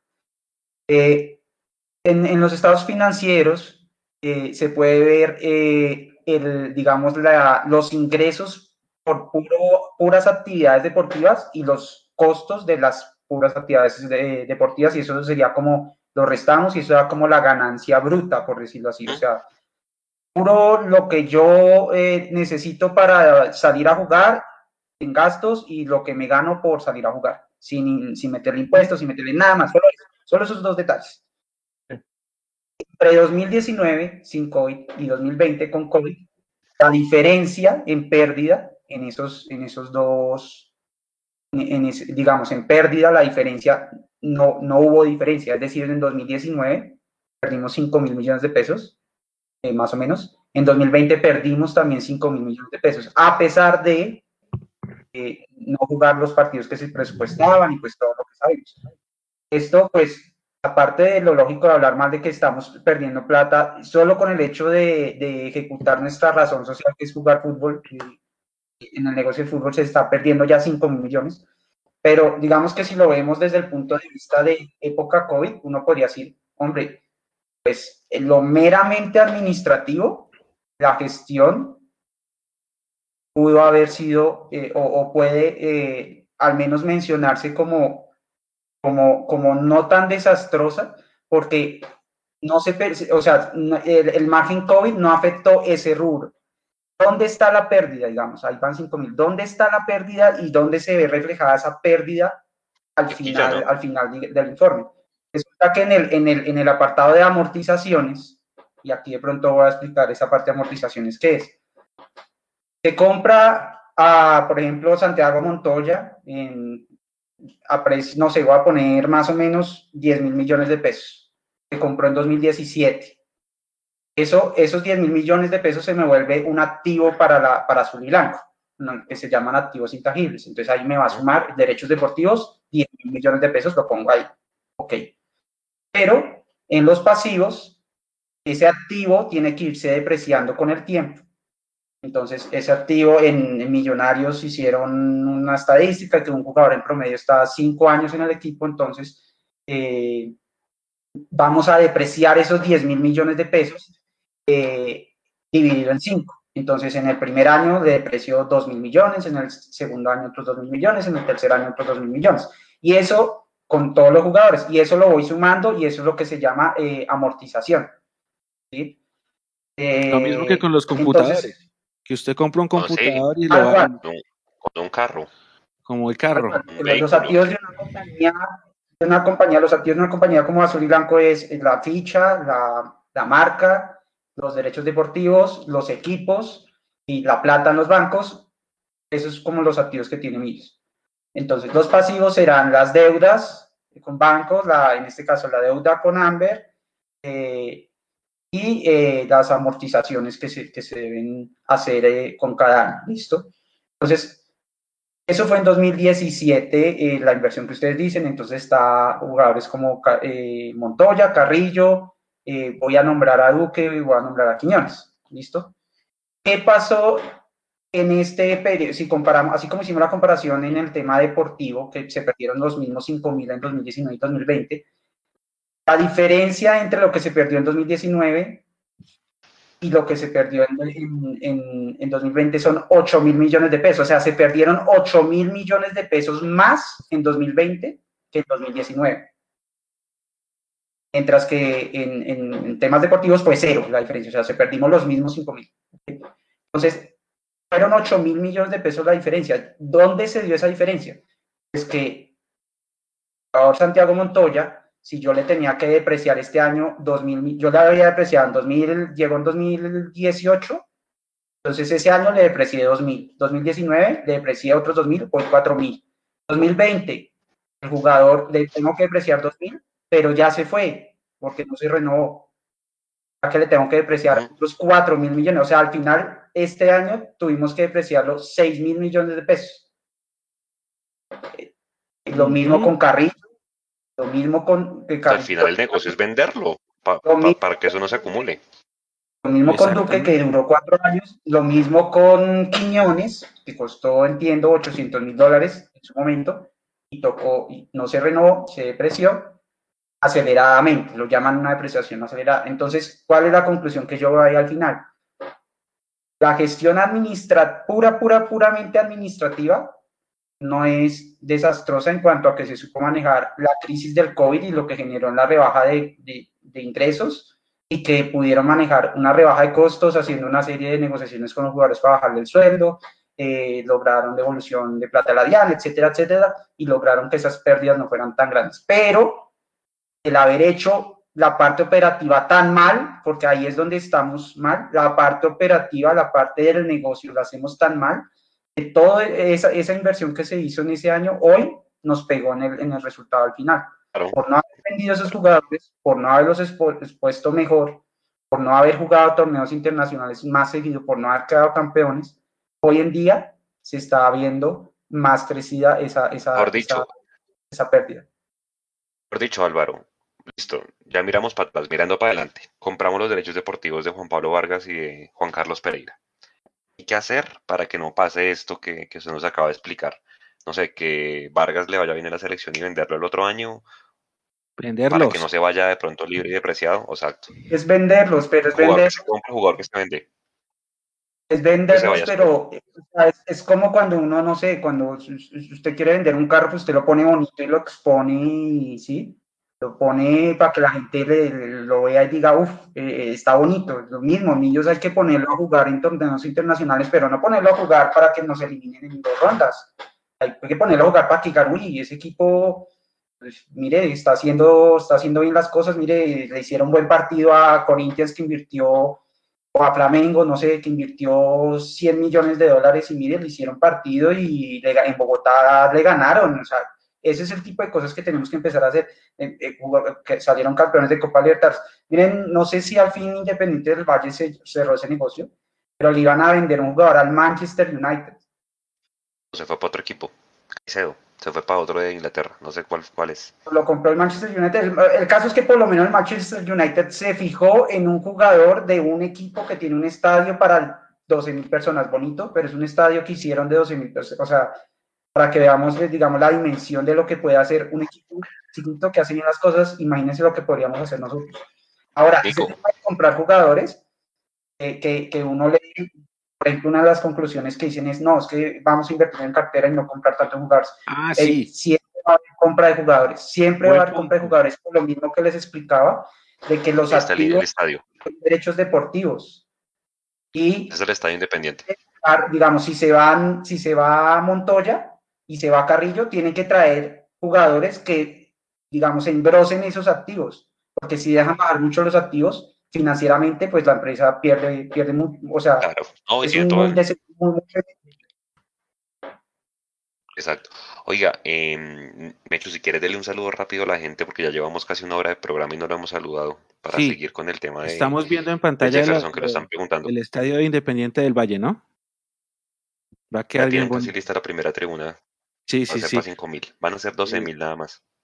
Y, eso, y es importante ese apartado porque en las actas también dice, Alvarito, ¿no? Dice que la política va a ser de ahora en adelante potenciar solamente fútbol base y solamente hacer compra en estrictos y necesarios casos. Eso dice, ¿no? ¿Qué significa un estricto eh, necesario caso? Pues estrictos no tanto, dice más como en oportunidades especiales en casos puntuales y oportunidades especiales. Pero lo que les digo, eso es medio cañazo, porque ellos tienen que comprar jugadores para que se, el, la partecita de los activos que da eh, derechos deportivos eh, no siga, si, se mantenga. Sí, sí, sí. No caiga. Ahora, ¿qué es, ¿cuáles pues, son, las, cuáles son las excepciones? Esa es la respuesta a la duda. Venga, pero si pierden tanta plata, ¿por qué siguen comprando jugadores? O eh, porque si dicen que solo van a traer préstamos, ¿por qué los compran? Eh, tienen que seguir comprando, porque tienen que seguir manteniendo esos activos eh, con cierto valor o, de cierta, de cierta tamaño para no entrar en ciertas situaciones como cuando quieran lo hablamos también y lo explicamos el tema de la causal de disolución que es un poquito compleja y no es, no es para armarse rojo, pero es para tenerlo en cuenta. Bueno, acá lo saluda Alvarito y Lo saluda, la gente, lo saluda Robin, dice muy bien Álvaro, entendido todo. Con respecto a lo de las amortizaciones, Julián Cortés nos saluda, Juan Esteban Ruiz, ¿saben qué pasó con la camiseta de Auronplay? Esa tenía que haber llegado es que el sábado pasado. Ah, pero pendiente, bueno, en fin, bueno, sí. sí. sí, yo también estoy en desacuerdo. Eh, a propósito, ¿no? Ya que hablan de Auronplay y demás, eh, mandarle el mensajito a la gente de comunicaciones de Millonarios, ¿no? Eh, el día del hincha de Millonarios, Uy. pasado el 6 de marzo, y ni un trino, ni una coma, para decirle al hincha, oiga, feliz día. Eh, en vez de estar pendientes de Auronplay, que ni sé quién es, eh, hombre, al hincha de Millonarios hay que agradecerle porque por el hincha es que ellos están donde están. Si el hincha no hubiera hecho lo que hizo en aquella época, ellos no estarían donde están. E, es triste, ¿verdad? Ni siquiera un mensajito así sea cortico, con una foto y simple ya, para el hincha de Millonarios. Amén. Estoy completamente de acuerdo y menos mal, se me había pasado a mencionarlo, sí. Eh, el hincha salvó al equipo y por el hincha existe azul y blanco. Eh, y sí, tiene razón Jason, me uno a ese comentario eh, al 200%. Otra pregunta, cortica en esa misma línea, Juanse. ¿Alvarito es abonado? Sí, claro. ¿Usted se dio su abono para que Millonarios no se viera tan afectado en el tema económico? Sí, señor. ¿Le llegó un mensajito, le llegó un detallito, le llegó algún...? No llegó absolutamente nada. Está dicho todo, ¿no? No llegó absolutamente nada y en eso sí que pena, bueno, no, eh, una referencia ahí, pero, pero no, diga, eh, o sea, muy, muy, yo vi una entrevista que le hicieron a César Ardila y él jura y come tierra que sí enviaron un correo de agradecimiento y yo no he encontrado el primer abonado que se dio diciendo que sí le llegó algo. Entonces, eso me parece deshonesto. Hay que tener uno la cara muy dura para salir en un, en un medio partidario a asegurar que hicieron algo que no hicieron, que no lo hicieron que no lo, y, y que no pasó. Eso es deshonesto. Y la gente deshonesta no debería trabajar en azul y blanco. Así de sencillo. Así como es deshonesto eh, filtrar de videos a los, a, a, los medios aliados, eh, a los medios del mismo dueño para hacer quedar mal a los socios minoritarios. Eso es deshonesto y Millonarios ya están haciendo cosas que se están pasando de deshonestas con la gente, nos quieren tratar de idiotas, de estúpidos, que no nos vamos a dar cuenta y si nos estamos dando cuenta. Entonces, eh, ese pedacito de los abonados tiene doble, digamos, doble hecho frustrante. Uno, que no hayan ni siquiera, ni siquiera dado algún tipo de, algún tipo de, gracias, de agradecimiento a la gente que donó ese, ese dinero que fueron a 800 millones de pesos. Eh, le vinieron absurdamente bien a Millos en, en esta, en, en, esta época. Eh, y dos, que salgan a decir que sí lo hicieron. Como, a usted no le llegó, ay, no, no, pues qué embarrada. Qué embarrada, mire el spam. A, a 8 mil, a, espérame, les digo cuántas personas, más o menos a 5 mil personas no nos llegó. Sí, 5 mil, imposible, se perdieron 5 mil correos en el camino. Spam, seguramente los cogieron por spam. entonces no, eh, hay, que explicar a la gente que nadie estaba pidiendo pues que mandaran una ancheta, pues, o una camiseta, no, era un correo, un detalle, es que a veces usted cuida a su, a su gente, a su clientela con pequeños detalles, usted los consiente. Y un pequeño detalle en pandemia era un correo. Un correo, no sé, si tienen el dato del, celular, un mensaje de texto, qué sé yo. Yo particularmente creo el, el, socio más importante de Azul y Blanco no somos los socios minoritarios. Pues en esto, esto de pronto puede ser polémico. El socio más importante de Azul y Blanco no somos los socios minoritarios. El socio más importante de Azul y Blanco son sus abonados, porque sus abonados son los que cada semestre se sacan su plata al bolsillo y ponen para seguir al equipo. Y las, todas las políticas de millonarios deberían ser ir a que cualquier hincha del común pueda tener la capacidad y el deseo de volverse abonado de, de azul y blanco o de millonarios. Y pues si ese es el trato que le dan al socio más importante que tiene azul y blanco, pues de ahí para abajo imagínense cómo estamos. Hmm. Vea, no, nosotros, nosotros, Mechu, hicimos hoy, eh, esta, esta mañana, un comparativo, ¿sí? Y, y, puede que no venga a lugar. Y creo que yo soy, he sido el más insistente desde la cuenta personal mía con, venga, miremos qué han hecho otros equipos. Digamos, Nico va a poner una foto que muestra como dos extremos. o dos casos, obviamente de pronto se salen de las proporciones frente a la comparación con Millonarios y son Flamengo, Independiente del Valle. Creo que Jason también conoce mucho el de, el de River, de pronto ahorita si quiere contarlo, pero entonces, Nico, eh, Flamengo, Flamengo se demoró seis años y medio desde que tenía una deuda grandísima hasta que se ganó la Libertadores. Porque cuando uno mira aquí, ¿hace cuánto esta gente no ganaba? Pues ahí vea, dice, eh, desde el 2009 no ganaba un Brasileirao. Desde el 2013 no ganaban la Copa de Brasil y la última Libertadores que se ganaron fue por allá en el 81. Claramente Brasil tiene una ventaja respecto a Colombia con, con los derechos de televisión, para decirle a la gente, va a haber una asamblea extraordinaria de la DIMAYOR para ver el tema de derechos de televisión, donde Serpa va a exponer lo que se le filtró en la famosa barbería, que él quiere pues hacer un reparto diferente. Eso obviamente favoreció a Flamengo. El tema de los socios, recaudaron un poco de plata con los socios, dándole beneficios desde el punto de vista de mercadeo a los socios, ¿sí? Y eh, claramente vendieron jugadores de la cantera. Vendieron a Vinicius, que no le hace un gol a nadie. No sé si ustedes vieron ayer el gol que se comió Vinicius en contra el Atalanta lo vendió a Vinicius al final. Y pues obviamente le apostó mucho a la cantera. Obviamente ese es un caso, un extremo, porque esta gente tiene cuántos, 40 millones de hinchas en todo el mundo. Se dice que es el equipo que más hinchas tiene. Y está el otro extremo del cual muchos de nosotros acá somos muy fan. Independiente del Valle. No sé si ustedes, Jason, Álvaro, vieron el partido de Independiente del Valle, que literalmente paseó a contra quien jugaba. Yo no, yo no vi. eh, se me va el nombre del equipo, ya me acordaré del equipo ahorita, pero es que, es que el caso puntual, como para venirnos a, a, comparar, yo creo que es ese Independiente del Valle, un equipo que ascendió a primera división en el 2009, y, si no me falla la memoria, eh, y a partir de ahí empezó un plan eh, corporativo, un plan financiero y un plan deportivo eh, que lo tenían clarísimo. Es un equipo que, por, por, por darles dos datos así corticos, Juan, vea, Independiente del Valle tiene el centro de alto rendimiento, que es un centro de alto rendimiento, sí, no es el del Liverpool, no es el del Manchester United ni más, pero es un centro de alto rendimiento que tiene todas las condiciones. Tiene todo el tema de su gimnasio, tiene una piscina para la recuperación, tiene un alojamiento en donde eh, hay más o menos alrededor de 150 eh, jugadores de las divisiones formativas que ellos llaman allá, ellos le llaman divisiones formativas. Hay 150 jugadores dentro de ese complejo deportivo que tiene Independiente del Valle. Y estamos hablando de en su colegio y demás, y todo pagado por el club. Eh, y estamos hablando de un equipo que, que llevaba una década en la primera división del fútbol de Ecuador.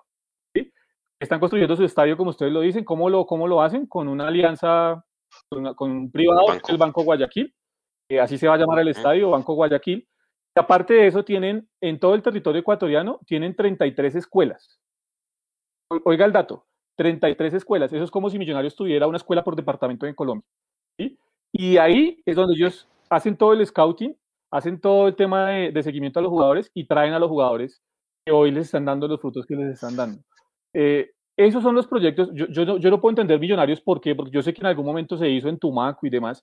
Yo no, yo no puedo entender por qué Millonarios no puede tener sus escuelas o sus, eh, o, sus programas de seguimiento en los diferentes departamentos del país. Eh, si algo dio rédito en algún momento fue ir a, esas, a, esos sitios, a los diferentes departamentos y traer el talento que hay allá para traerlo a Millonarios. Eso no lo está haciendo Millonarios. Lo que decía Álvaro hace un rato, van en contraposición a su propio objetivo porque en lugar de tener 150 pelados, como lo hace Independiente del Valle, concentrados en que se tienen que eh, mirar a ver cuántos, el porcentaje que va a llegar es muy mínimo, pero tienen una base importante. Se fue Román, en el caso de Millonarios, entonces ya tenemos ahí a Rosales, listos está Rosales, pero Rosales lo vamos a tener dos años en el profesional. ¿Quién viene detrás de Rosales? Por ejemplo, ¿sí? Esto lo tiene clarísimo Independiente del Valle, esto lo hacen todos los días y lo tienen muy claro. Millonarios no lo puede hacer, no entiendo por qué no lo puede hacer. Son cosas que yo, a los cuales yo no le doy explicación. Pero es que estos manes, lo curioso es que no tienen título local llegaron a final de la Libertadores y se ganaron la Sudamericana, pues por buenas campañas que hicieron en su torneo local, pero no, se han ganado una estrella, por decirlo así, en, en la Liga de, Ecuador. Pues en tres años, imagínense, consiguieron lo que muchos desearían conseguir, que es llegar a final de Libertadores y todo el tema de, la Sudamericana que le ganaron a Colón, eh, que inclusive hay un jugador colombiano ahí, ¿no? Y pues todo el tema... Va a venir, en teoría. Eh, todo el tema que tienen inferiores, 26 títulos tienen inferiores, creo que es el único equipo que ha ido a todas las ediciones, a las cuatro ediciones de la Libertadores Sub-20, se ganó una. Ellos dicen que son fieles al 4-1-4-1, tienen convenios, ¿sí? Obviamente tienen convenios con Qatar, de donde traen todas las mejores ideas de, la Masía, que también se llama ya la Masía en Qatar. Y esta gente creo que sí le aportó un proyecto español que sí les dio frutos, que fue el técnico español que efectivamente pues les dio la, la Copa Sudamericana. Y bueno, dicen que este equipo de local es jodidísimo juegue donde juegue en Ecuador, ya sea en Sangolquí, que es donde tiene el estadio pequeñito que parece el Parque Estadio Sur de Envigado, o, allá, en el que jugaron Antier, que es el del estadio de la, de la Liga de Quito, y bueno, ya prontamente van a inaugurar el de ellos. Pero es que esta gente sí, ellos dicen, nuestro ingreso principal es venta de jugadores, o sea, hagan de cuenta que ese sí es un Envigado literal estrato 6, estrato 8, porque pues esa es su filosofía, pero al final, pues fíjense lo bonito que juegan y la cantidad de jugadores que sacan de, de, exportación. Obviamente aquí no estamos diciendo copiemos el caso, pues porque obviamente Independiente del Valle se queda o, se satisface con venta de jugadores, pero pues hay que ponerle el tema de títulos. Hay gente que nos critica diciendo, pero es que Independiente del Valle no tiene la misma presión de hinchas que tiene Millonarios, la prensa, etcétera, etcétera, pero pues ahí va, y es un, es un equipo, si uno me que uno lo ve jugar y el equipo juega bien y rinde y presiona alto y todo. De la, de la selección que nos goleó en Quito a, Colombia, o 12 jugadores de esos 20 y pico que estaban concentrados para ese partido son de Independiente del Valle o formados en Independiente del Valle. Hoy están en otro equipo, pero se formaron en las inferiores. Algo deben estar haciendo bien. Yo creo que es un tema de revisar, Mecho. Mute, Mechu. Sí, sí, sí, ya. He caído en la trampa, perdón, la trampa del mute. Sí, les decía, yo, yo he visto, vi a jugar Independiente del Valle el martes, me encantó, ganó. Unión, sí. Unión, Española, ¿no? Era el rival, sí, sí. pero es que juegan, es demasiado vertical, muy, muy, muy, muy bien juegan. Muy bien derecho, juegan. Derecho, presión alta la lata. Listo. Oiga, venga, nos toca abarcar temas varios del, del derecho de inspección, Alvarito. Rápidamente que pregunta en el chat. Jefferson Martínez, ¿qué pasó con el caso y qué, a qué estamos expuestos? ¿Cuál es el riesgo?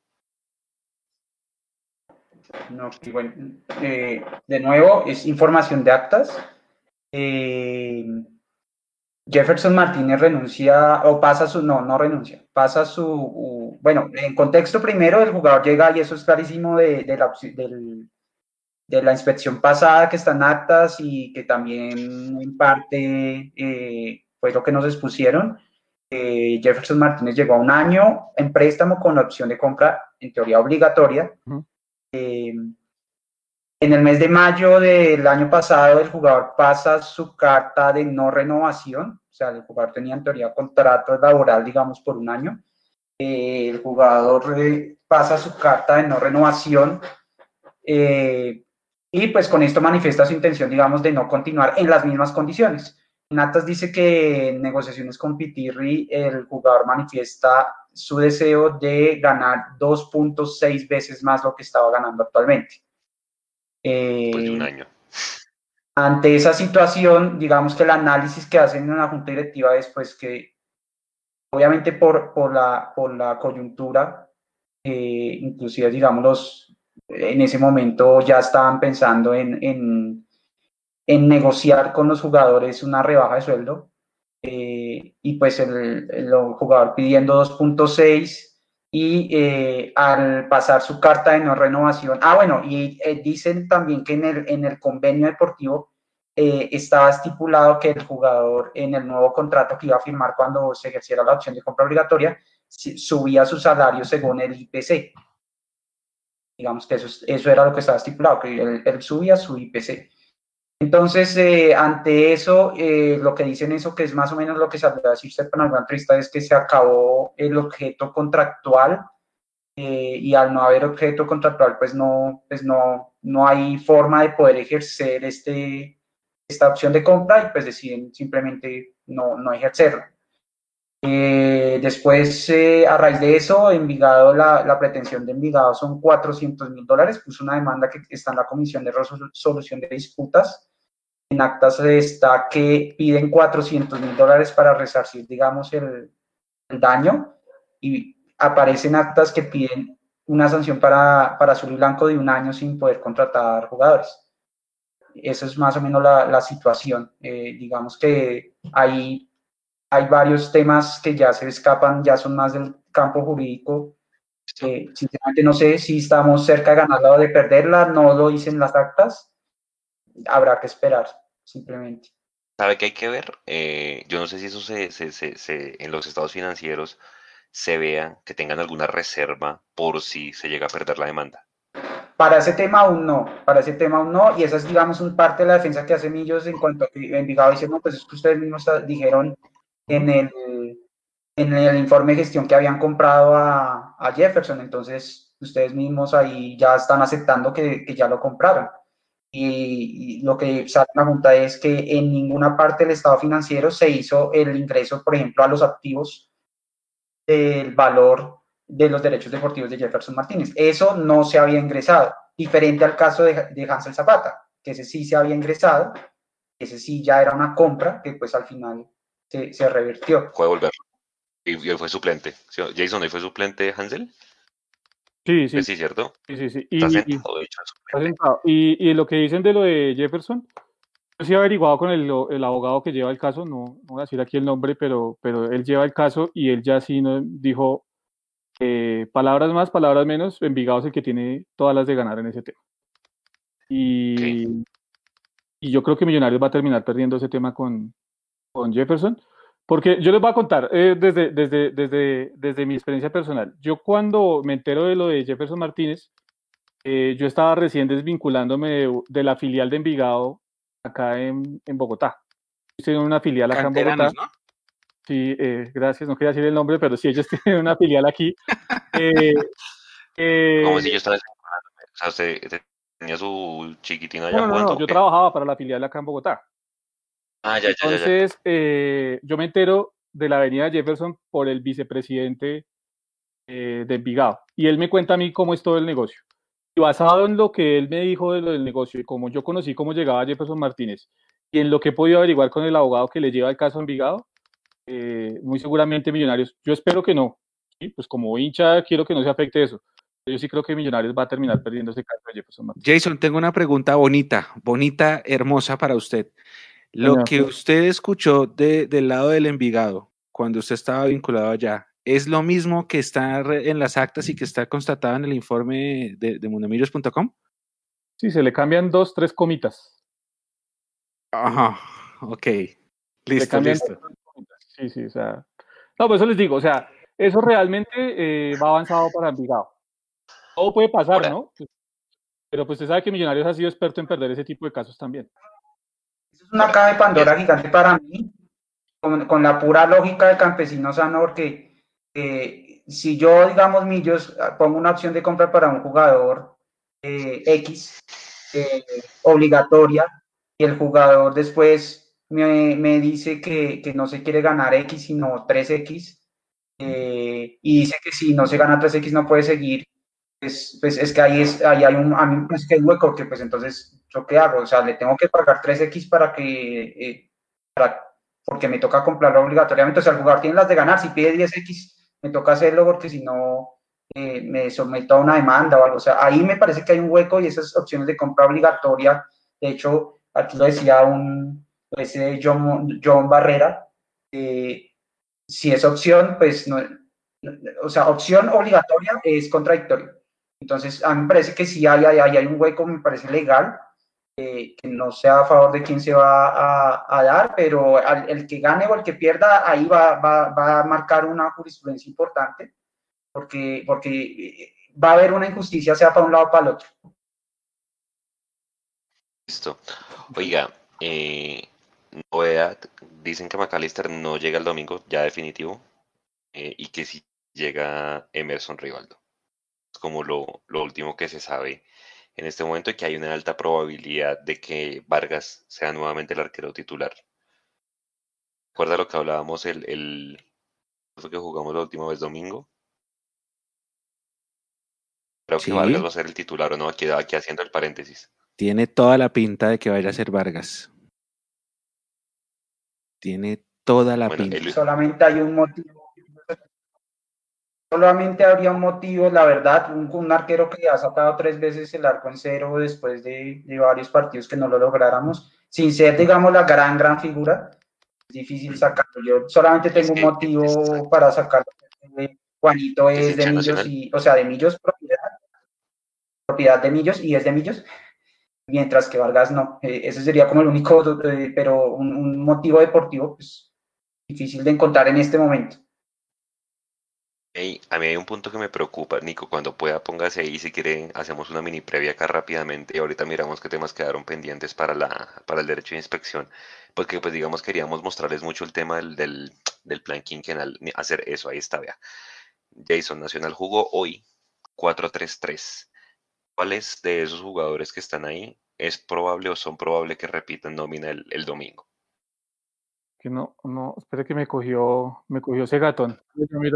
no, espere, yo miro la imagen acá en el, en el, en el, en el grupo ya, acá la tengo. Quintana, Aldair va a ser, va a ser titular.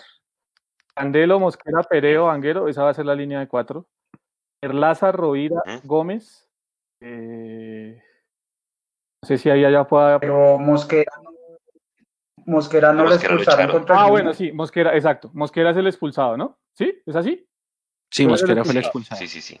Entonces, esa, digamos, ese es el cambio que tendría Nacional. De resto, yo creería que en la parte de arriba, eh, Juanse, en la parte de arriba eh, no va a ir Alves como titular, sino que va a ir es Jefferson Duque y no va a ir Andrade, sino va a ir es Vladimir. Es mi percepción de lo que puede utilizar eh, en ese tema de rotación que está implementando Guimaraes.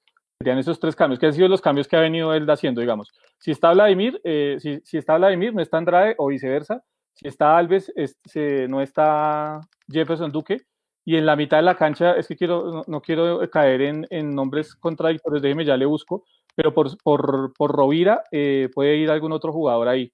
Y el caso de Mosquera, que no sé si van a utilizar al pelado este cabal en la posición de Perea y Perea va a ir por, en, la posición de, de, Mosquera. Entonces, digamos, como el, el enroque estarían ahí en la línea de cuatro. y el hijo de Juan Pablo Ángel, ¿no? Ese, es otro que también, no creo que lo traigan de titular. Ese es otro que también está, pero en la liga. O sea, está teniendo, digamos, minutos en la liga. Y le dan 45 sí. minutos y ya. Gerson Candelo ya va de lateral derecho. parece que se puede ser un puede ser el hueco, como dicen, ¿no? Sí, sí, es una. Ahí jugaría Ruiz, ¿no? Ahí jugaría Ruiz. Ese lado. Ahí jugaría Ruiz. Sí, señor. Exacto. Ahora, a mí me preocupa, eh, muchachos, sea, sea Andrade o sea Vladimir Hernández, no sé, pues yo no me sentiría, porque hoy lo publicamos en las redes de Mundomillos, yo no me siento tan tranquilo con ese mediocampo y ese ataque con, Juan Carlos Pereira en doble cinco con Steven Vega, ¿no? Eso genera un poquito. sí, sí. Eso, pues después de lo que hemos visto, estábamos esperando de pronto a García a que repitiera, ¿no? Ahora, hay que hacer una aclaración. Hoy es jueves, el partido es domingo, viene práctica viernes y sábado, ahí podrían haber ajustes, pero hoy jugó Pereira. No sé si es que de pronto le da el voto de confianza por su experiencia comparado con la de, con la de Cliver y, García, teniendo en cuenta que es nacional. Pero sí, la gente esperaba de pronto más a Juan Camilo por lo que se vio el, el pasado partido contra Patriotas, ¿no? Sí. Este equipo. Este partido es de local, ¿no? Entonces yo creo que ahí puede cambiar un poco la mentalidad, un poco, aunque Ramiro dice que sale a jugar lo mismo de local y visitante, me parece que visitante toma un poquito más de precauciones y pues este es local, mm, pensaría que tal vez igual la mano mágica de Gamero contra Nacional, esperemos que, se mantenga. Eso es, en la, eso es en la foto, pero muchas veces cuando uno ve este equipo, Andrade suele tirarse al medio como único enganche y Arlan Barrera casi que se vuelve un media punta para dejar arriba a, Duque, bueno, o a, Alves en el caso que jugaran hoy pues solo. Yo creo que, el que los dos que mueven ese equipo son Barrera y Andrade. O sea, por eso digo que yo no me sentiría tan tranquilo con Pereira. Con el trabajo de Rovira de medio campo, ese Rovira es bien interesante. Y el jugador que yo le decía a Juanse que podía ir en lugar de, de Gómez o de, o de, Perlaza es Michael Chacón, que es otro de los jugadores que ha estado utilizando ahí eh, Guimaraes. No juvenil, porque sí. Juega con, le, da... con, el 6. Sí, ese Michael Chacón. Okay. Pero ojo con Rovira. Rovira es el, es el primer pase y la salida de, de Nacional. Si no se, se le pone atención a Rovira, pasamos feo. Ahora, este equipo, yo lo que he visto es que es muy desbalanceado este Nacional, o sea, por los extremos uno le puede hacer buena. Ahora, ahora, volvemos a lo mismo, ¿se acuerda que decíamos que se está desaprovechando a Daniel Ruiz o, ya, bueno, Guerra o Emerson? Yo creo que o de locales es para aprovechar los extremos porque, a ver, Danovis Vanguero es muy buen jugador, pero con Nacional no es que esté el mismo nivel que le vimos en el Tolima, o sea, yo creo que si hay por dónde ganarles por las, por las bandas a este equipo, ¿no? Que Gerson Candelo no es que marque mucho, sí ataca mucho, pero no, no es marcador. No. Es que pero basado en el equipo que jugó hoy, eh, yo no creo que ya sean tan, tan débiles con, las bandas. Porque es que ya no están jugando con la línea de tres. O sea, obvio que se les puede hacer daño, sí, obviamente. Y lo que dice Alvarito es cierto, hay que atacar la punta de Candelo porque, eh, pues, marcador de punta como tal no lo es. Pero ya no están tan débiles por las bandas como lo estaban hace dos semanas atrás donde cuando jugaban con esa línea de tres y sí eran un completo colador. Eh, yo creo que yo creo que eh, el tema va a estar en mucho juego interior para poder y, el juego de distracción que tengan los dos extremos. O sea, más que participación en el tema del uno a uno o de ganar la línea, es el juego de distracción que ellos van a tener que tener ahí para, para generar los espacios. Ah, ahora va a estar de alguna manera, dicen que Mosquera es el mejor central de ellos, ¿no? O sea, que en teoría Millonarios gana con la expulsión de, Mosquera. Ahí es para que estuviera metido ahí y para que el Chicho esté metido entre Rovira y los dos centrales, ¿no? Ahí generando fútbol, porque si es por el interior, pues ahí debería, es donde el Chicho debería aprovechar los, los espacios que va a dejar ese, ese equipo. Habrá que ver a quiénes convoca, pero yo sí creo, o sea, yo sí creo que es un partido ganable, no va a ser fácil, pero Nacional yo no lo veo que, que tenga regularidad. Es que ahí decían en el chat, uy, pilas que Nacional le metió tres y no sé qué, pero pues este Guaraní tampoco es que tenía mucho, la verdad. Pues yo lo vi jugar y, y, pues me sorprendió porque los equipos de, de Gustavo Costas no es que sean tan débiles. Y hoy este equipo de Paraguay muy desequilibrado, la verdad. Entonces, creo que si mi Gamero puede asegurar los 12 puntos de los que hablábamos para meterse en los 8, creo que sería contra este, contra este equipo, ¿no? ¿Usted cómo se pararía ya para ir dando la formación, Álvaro? Formación para el domingo. Mm, pues lo que les digo, a mí me gustaría Moreno, pero realmente entendería si, si va Vargas, pues tres arcos en ceros es, es un buen, un buen dato. Eh, Ginás, Vargas, eh, Bertel, eh, Perlaza. Eh, sí me parece que el equipo queda mejor con García al menos de arranque, García y, y Vega.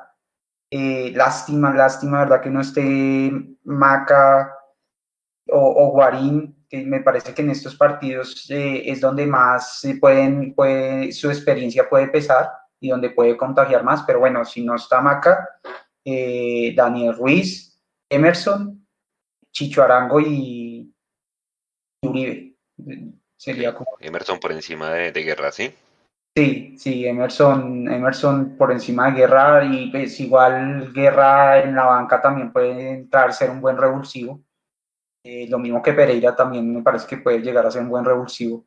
Que vuelvo y digo, no, no, no me ha parecido que haya mucho, aunque el último partido me pareció que pudo darle un poco más de manejo de Smojita, yo espero más y esperaría que en este, en este, por ejemplo, en este partido también podría ser un buen revulsivo en el caso de Ruiz. Inclusive podría ser hasta titular, me parece que Ruiz en esa función por, se vota demasiado la banda, tiene bastante sacrificio en, en marca pero se pierde un poco. Maca hace esa posición, pero Maca, no sé si su experiencia o su forma de jugar le da y se mueve mucho hacia el centro y aparece, pues, tiende a aparecer un poco más en medio de su H futbolístico, tiende a aparecer un poco más. Eh, entonces ahí de pronto sería única duda si Ruiz o Mojica, pero si está Maca, preferiría a Maca. Jason, la que usted cree que va a ir y la que va a poner Gamero. Eh, la que yo creo que va a ir, va a ir con Cristian Vargas en el arco, la defensa, la que se ha venido manejando, Ginás, Vargas, eh, Perlaza y Bertel. Creo que va a ir Pereira, pues, por, la que va a poner Gamero, usted me dice, creo que va a ir Pereira y Vega. Eh, va a ir Guerra y Ruiz, y Uribe y Arango. Yo dejaría, o sea, yo haría los cambios de Juanito Moreno, para que entrara Juanito, y dejaría a, García de medio campo en vez de, Pereira. Pero muy seguramente lo que va a hacer es la que le acabo de decir. Yo creo que va a jugar Yo creo que va a jugar con la de hoy, esperando si Emerson llega. Si Emerson llega, mete a Emerson y no a Guerra. Pero me voy con, creo que va a poner la de hoy. O sea, Vargas, la misma defensa, Vega Pereira, Emerson con asterisco, Ruiz, Chicho y Uribe. ¿Yo qué haría? Yo meto a Juanito. Yo meto a Juanito porque eh, Vargas, muy chévere los partidos en el con y todo, pero a mí sí me gana el corazón y Vargas es hincha de esos miserables. Yo pongo a Juanito y pongo también a Juan Camilo García. Y adelante, sí, yo también, es que no, sé, no sé en qué estado vaya a llegar Emerson, pero si Emerson en óptimas condiciones sí lo pondría por encima de Guerra para este partido. Jason, como central suplente, Paz o el Murillo que llegó aquí. No, Paz. Ok. Claro. Sí, Paz. Ah, lleva tres partidos, me parece. Bueno, un partido completo en contra Chico para mí. hizo un cierre que salvó el, salvó el gol. Lo mismo. Y otro cierre lo hizo Ginás. Digamos, ese cero se sacó por Ginás y por, y por Paz. Eh, y los siguientes dos partidos entró reemplazando a Ginás y me parece que lo hizo, lo hizo bien. Eh, yo creería que sí, Ginás. Igual, y eso, eso implica también digamos, Ginás, no sé, no sé si por, por, la seguilla de partidos, eh, pero terminó estos dos partidos bastante, se le vio bastante cansado. Y pensaría yo que si hay un cambio probable es, el, el es Ginás y el perfil, entiendo, ustedes me corrigen, el perfil de, de Ginás es el de Paz, digamos, es el suplente natural por perfil, mientras que, el, nuevo jugador vendría siendo el perfil de Vargas. Entonces, pensaría que, que, pues Paz es una mejor opción para este partido. Ok, pero no sería bueno irlo acercando de cara a que Vargas se va la otra semana para la selección y de alguna manera pues tiene que jugar este muchacho que tiene perfil zurdo o definitivamente Paz por encima de él. Yo creo que va a ser él, el que cuando sea el momento de, de la ida de Juan Pablo, yo creo que va a ser él, va a jugar Murillo. Sí, claro. Ok, pero entonces ni siquiera llevarlo mañana al banco, al domingo. ¿Sabe qué pasa, Juanse? Que no, no sabemos cómo está él de. si está a punto. Esa es la, esa es la incógnita, la incógnita que tengo yo. Mañana hay rueda de prensa en la mañana y, y, es un buen momento para preguntarlo. Listo. Dicen que mañana Guarín se reintegra por cosas de la vida. cuando, cuando la semana pasada dijeron que le quedaban cuántas, dos semanas, ahora que dice que mañana se reintegra. Si se reintegra, ¿ustedes creen que lo va a llevar? ¿O definitivamente no? No, no, es que mañana, o sea, ya estaba haciendo trabajo de campo, eh, pero en un tema de fisioterapia y en un tema aparte. Eh, ahora lo que yo entiendo es que va a llegar a ser un tema de trabajo con el equipo, pero ya un tema diferenciado. Y a partir de eso, pues vendrá el tema de la recuperación. Yo por eso hablaba de, sí, son 25 días a partir de la lesión, pero entonces contemos el tiempo que va a estar haciendo trabajo diferenciado aparte del equipo, el, el tiempo que lo va a hacer diferenciado con el equipo y la semana que va a tener para ponerse a punto para poder volver a estar con el equipo. O sea, yo realmente creo que Guarín va a estar, si acaso, para el otro fin de semana convocado. Antes no lo veo convocado. Ok, y para el ataque, preguntas para cada uno. Eh, Salazar sí o no, y Ader o, Abadía, hecho. Eh, Salazar. Salazar sí, Salazar sí, pero me toca mirar. Ahorita jugamos al banco de suplentes, porque si, si vuelve Emerson, creo que hay un cupo que sale y ese va a ser, yo creo que Salazar. Está entre Salazar y Mojica. Y, entre, y el nueve suplente yo llevo a Abadía. Sí, yo estoy con Mecho. Yo creo que el, suplente debería ser Abadía. Y seguramente si vuelve Emerson, el que va a salir de la convocatoria es Mojica, porque ya vimos que Mojica pues no es mucho del gusto de Gamero.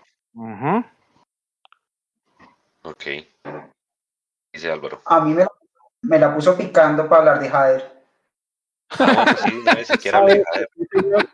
Eh, así me dele, Me está picando. Eh, eh, sí, me parece que con Gamero, sobre todo a final del año pasado, supo ser un buen revulsivo. Habría que ver lo que hice Mechu del, del, del banco. Eh, y definitivamente con Abadía, porque es que es la, y lo, pero la misma razón de Moreno. Resulta que Abadía, que Jader no es de, no es de azul y blanco.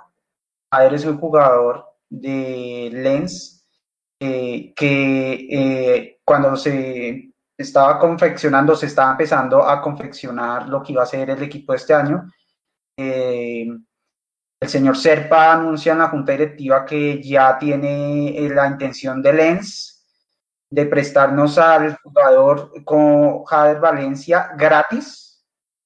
y aparte de eso, asumen su sueldo pues que es un jugador con gran experiencia europea, o sea, así como el meme, ¿no? ¿Qué ofertón?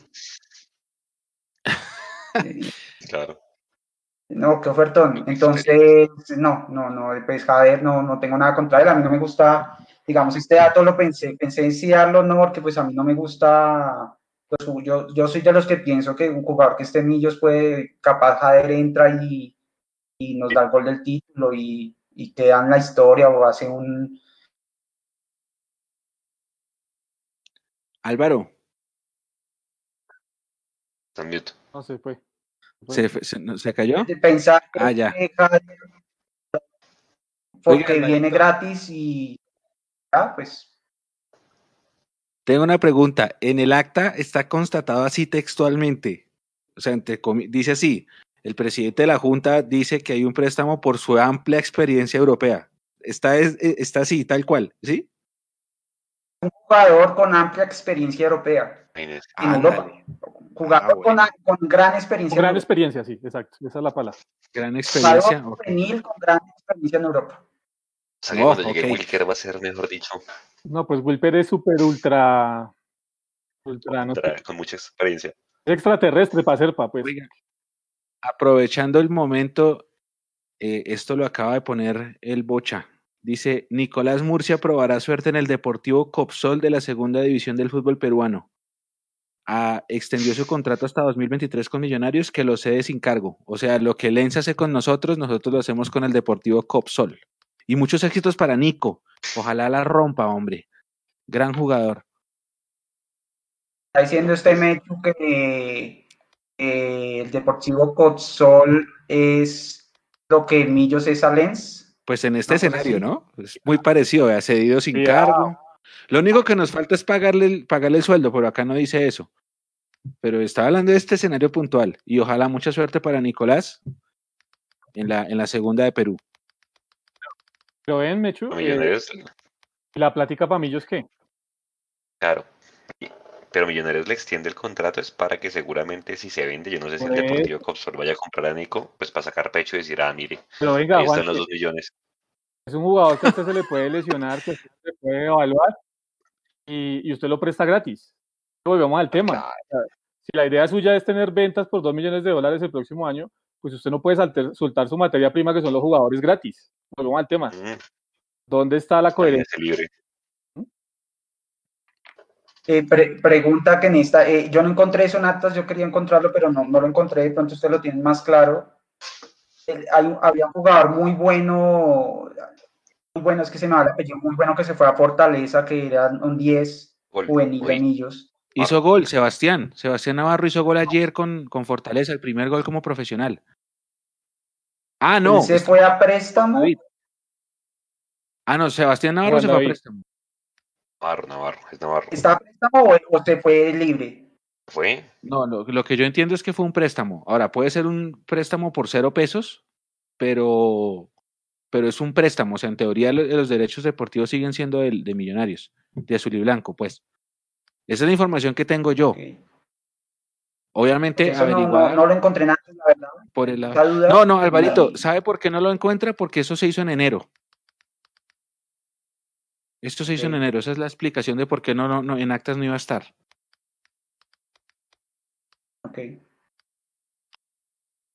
A verificar. y está también Juan, Juan, David Moreno, esa era otro, pero él sí se fue, él sí, él sí entiendo que se fue libre. Lo máximo que podría ganar Millos es eh, derechos de formación. Juan David Moreno, que él se fue inicialmente a Fortaleza y ya no está en Fortaleza, está buscando un contrato con un equipo de primera pero no está sin equipo en este momento. Juan David Moreno, gran jugador, volante 10. Era el que le ponía todos los pases a, a Badía en la sub-20 para los goles. Navarro, Navarro, Navarro. Sí, sí. Moreno venía de la sub-17. Él alcanzó a jugar la Copa Libertadores sub-20. Entonces. Eh, pero venía, él era, él era como el, el, que, el mejor prospecto que, que habíamos visto nosotros cubriendo a estas categorías. Pero se fue. Listo. Listo. Oiga, eh, ¿y eh, Vanguero en el banco de suplentes para el domingo o no? No. Dicen. No. No cabe. Pero no, no cabe en la convocatoria. No cabe. Claro. No, no. Y Vanguero, a propósito, eh, en actas, renovado por ser un gran jugador, un líder por su liderazgo era importante esa renovación. No sé, pues le, digamos, voluntad, lo que dio en el título me parece que jugó muy bien, ese nivel nunca volvió, pero pues liderazgo, no sé, creo que de nuevo vemos un fútbol muy diferente. No sé si ustedes le ven liderazgo a Vanguero. Mm, ninguno. ¿Qué opine la gente? ¿Qué, opine? Sí, sí, porque en, en, el acta dice, ¿no? Que por su liderazgo Sí. ¿Qué opine la gente? Por la pechada que le metió el escudo en Medellín y diciendo que Bravio ¿quién fue? De, de McAllister, ¿no? Dice, es importante renovar jugadores como McAllister y Vanguero que aportan liderazgo al equipo. Está preguntando Robin acá que por qué, es que si son tan buenos, ¿por qué se van? La información, la información que yo tengo es que ellos se, Juan David se fue porque justamente estaba buscando oportunidades y no las tenía. Él quería, él quería ya tener oportunidades en el primer equipo y, por ejemplo, un equipo como Fortaleza pone mucho jugador joven a, debutar. Ejemplo, Sebastián Navarro. Y esa fue la explicación de por qué eh, Juan David prefirió buscar otros aires en donde tuviera más oportunidades para jugar. Acá eh, se iba a demorar un poco porque tendría que hacer proceso sub-20 y hasta que lo pusieran, hasta que ganarse. Entonces él, en el afán de, de querer jugar, fue por eso que decidió buscar otros aires. Navarro si es préstamo, ya, ya verifiqué, es préstamo con fortaleza, bueno, ojalá le vaya bien. De alguna manera que, que coja fútbol físico y demás en la es préstamo eh, eh tipo Nicolás Murcia o es préstamo donde Millonarios ah, Eso es lo que no sabemos, si es préstamo o si es sesión. Porque si es a cero pesos se llama sesión, ¿no? Como, como Murcia, sí lo cedieron y tiene contrato con Millonarios. Ajá. Eh, pero entiendo que sí estos pelados que dicen que, que Luca Modric, el que se parece a Luca Modric y, y Beckham David y estos pelados que les firmaron contrato el año pasado, ¿qué? ¿Entrenando con la profesional? Ah, el que está, el que se, el que se parece a Modric se llama eh, Santiago Cantillo. él es volante, él es volante ofensivo extremo, juega muy bien, es llanero. Sí, ellos están entrenando con el primer equipo hasta donde entiendo. Él, Dewar Victoria, que es el, el, de, de, los Rastas, eh, Rosales, el lateral, Beckham David, Juber, me falta uno, bueno, sí, sí me acuerdo, pero sí, ellos están ahí haciendo trabajo también, acercándolos, que es lo que llaman. Eh, a la gente que esté pendiente de, la transmisión del partido el domingo, va a haber un invitado muy especial. Ahí les tenemos la sorpresa. Un exjugador de Millonarios que la gente quiere mucho. Y bueno, tengan ahí la, la, la, expectativa de, quién va a ser. Juanse, que, que, adivinen en el chat, que, digan nombres en el chat a ver si alguien le pega. Pero no vamos a decirles, solo quiero ver nombres en el chat, a ver si alguien le pega al invitado de este domingo. Listo, va a estar ahí. Y gran invitado, ¿no? Gran invitado. Sí, sí, sí. Gran invitado. de paso, una, una, pista pequeña como para que adivinen, porque pues... Gran... No, novia. No, no, no, porque adivinan. No, no. Pero sí se puede decir de qué, de qué década es, por lo menos. Yo creería, ¿no? La década de los, del 2000. Del 2000 para acá. Ya hay una pista para que hagan. Que hagan... Como 3.000 jugadores para que la gente adivine, ¿no? Listo. Oiga, eh... Mayer, están diciendo Mayer, no. El profe Anemerac, no. Delgado, no. Pero gran invitado, invitadísimos. o sea, conéctense 7 y 40 pm con nosotros el domingo porque gran invitado sí tenemos. Juan Carlos López dice. Juan Mario. Mario tampoco. Juan Carlos López. Eh, el Chiqui García, dice Julián Abril. Em, no, ninguno. Hasta ahora ninguno. Eh, y pendientes mañana de las redes de Millos porque mañana hay rueda de prensa. Entonces mañana pues seguramente también estará ahí Nico al frente del cañón retransmitiendo la rueda de prensa de el profesor Gamero va a ver qué, con qué novedades puede salir. Venga, ya para, tengo acá unos últimos puntos para ir cerrando, Álvaro.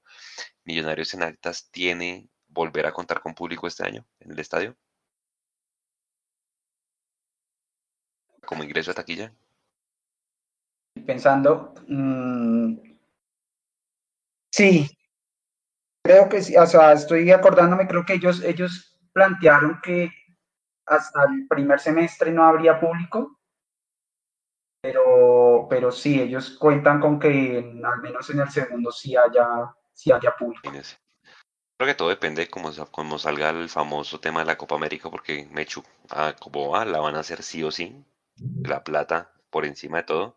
Yo tenía entendido que los planes pilotos que tenía Cali y Medellín para meter público eh, se los bajaron, no se los aprobó el Ministerio de Salud. Creo que en Medellín era donde estaba más adelantado que querían meter en un clásico nacional Medellín 400 personas, 200 de cada equipo, pero el ministerio les dijo que no hasta después del 17 de abril porque ellos tienen presupuestado que va a haber un tercer pico casi que seguro después de Semana Santa. Entre otras cosas, Juanse, eh, para hablar de ese tema, hoy tuvimos la posibilidad con Matis de hablar con la directora del Instituto Distrital de la Recreación y el Deporte, dejó ahí con Blanca Durán, eh, dejó, dejó varias noticias ahí, entre esas una, porque le preguntábamos si ellos sabían, dentro de los estudios que tienen la Secretaría de Salud y el Ministerio, cuándo va a estar la, la, tercera hora del pico pues, de, de, la pandemia. Ella decía que para abril ellos, eh, la recomendación que hacían, como previniendo que pueda haber la tercera ola, es que pues obviamente hay que cuidarse mucho y demás. O sea, en abril no va a ser el plan piloto. En mayo muy seguramente tampoco, porque lo que esperan es que abril y mayo sea complicado. Si acaso será en junio, pero yo creo que en junio ya está terminada la liga por el tema de Copa América, ¿cierto? Me, corrigen si no es así. Y eh, en ese dado sería hasta el próximo semestre. O sea, este semestre olvídense de planes pilotos, olvídense de que, no, este semestre por lo que nos dijo ella, no, eh, eso va a ser para el próximo semestre. ¿Cuántos partidos va a tener Copa América en Bogotá? Cuatro, tengo, tengo, tengo. Cuatro. Cuatro porque le acabaron de dar uno que iba a ser en Medellín, pero lo trajeron para acá. Cuatro. Y esos, cuatro. esos cuatro estarían, o sea, se contempla que haya público, ¿cierto o no? La Conmebol lo contempla, pero pues eso no es una garantía porque eso va a depender del tema epidemiológico en cada una de las, en cada una de las ciudades donde se vaya a jugar. Es decir, eh, en Bogotá se contempla que haya alrededor, exacto, en Bogotá se contempla que haya alrededor de 9000 por partido, 9.000 hinchas por partido en esos partidos de Copa América. Pero como vemos el panorama, que ya hay complicaciones en algunas zonas del país otra vez, yo veo complicado ese tema, la verdad. No, este, está, está, difícil. No y, es que el protocolo que tiene. La plata o la vida. Exactamente, exactamente. Dice, vea, vea el protocolo, yo por acá le tomé nota, en algún lado lo dijeron. Y es que usted haga cuenta que se tiene que escribir como en un tipo de lista a poder adquirir la boleta, pero pues antes de que le dejen comprar la boleta, usted dicen que van a dejar máximo acompañantes con usted, o sea, como grupitos de a tres para tenerlos distanciados para que cuando haya gol la gente no se abrace y demás. Entonces, tres, tres, tres, tres cada dos metros o no sé cuántas sillas.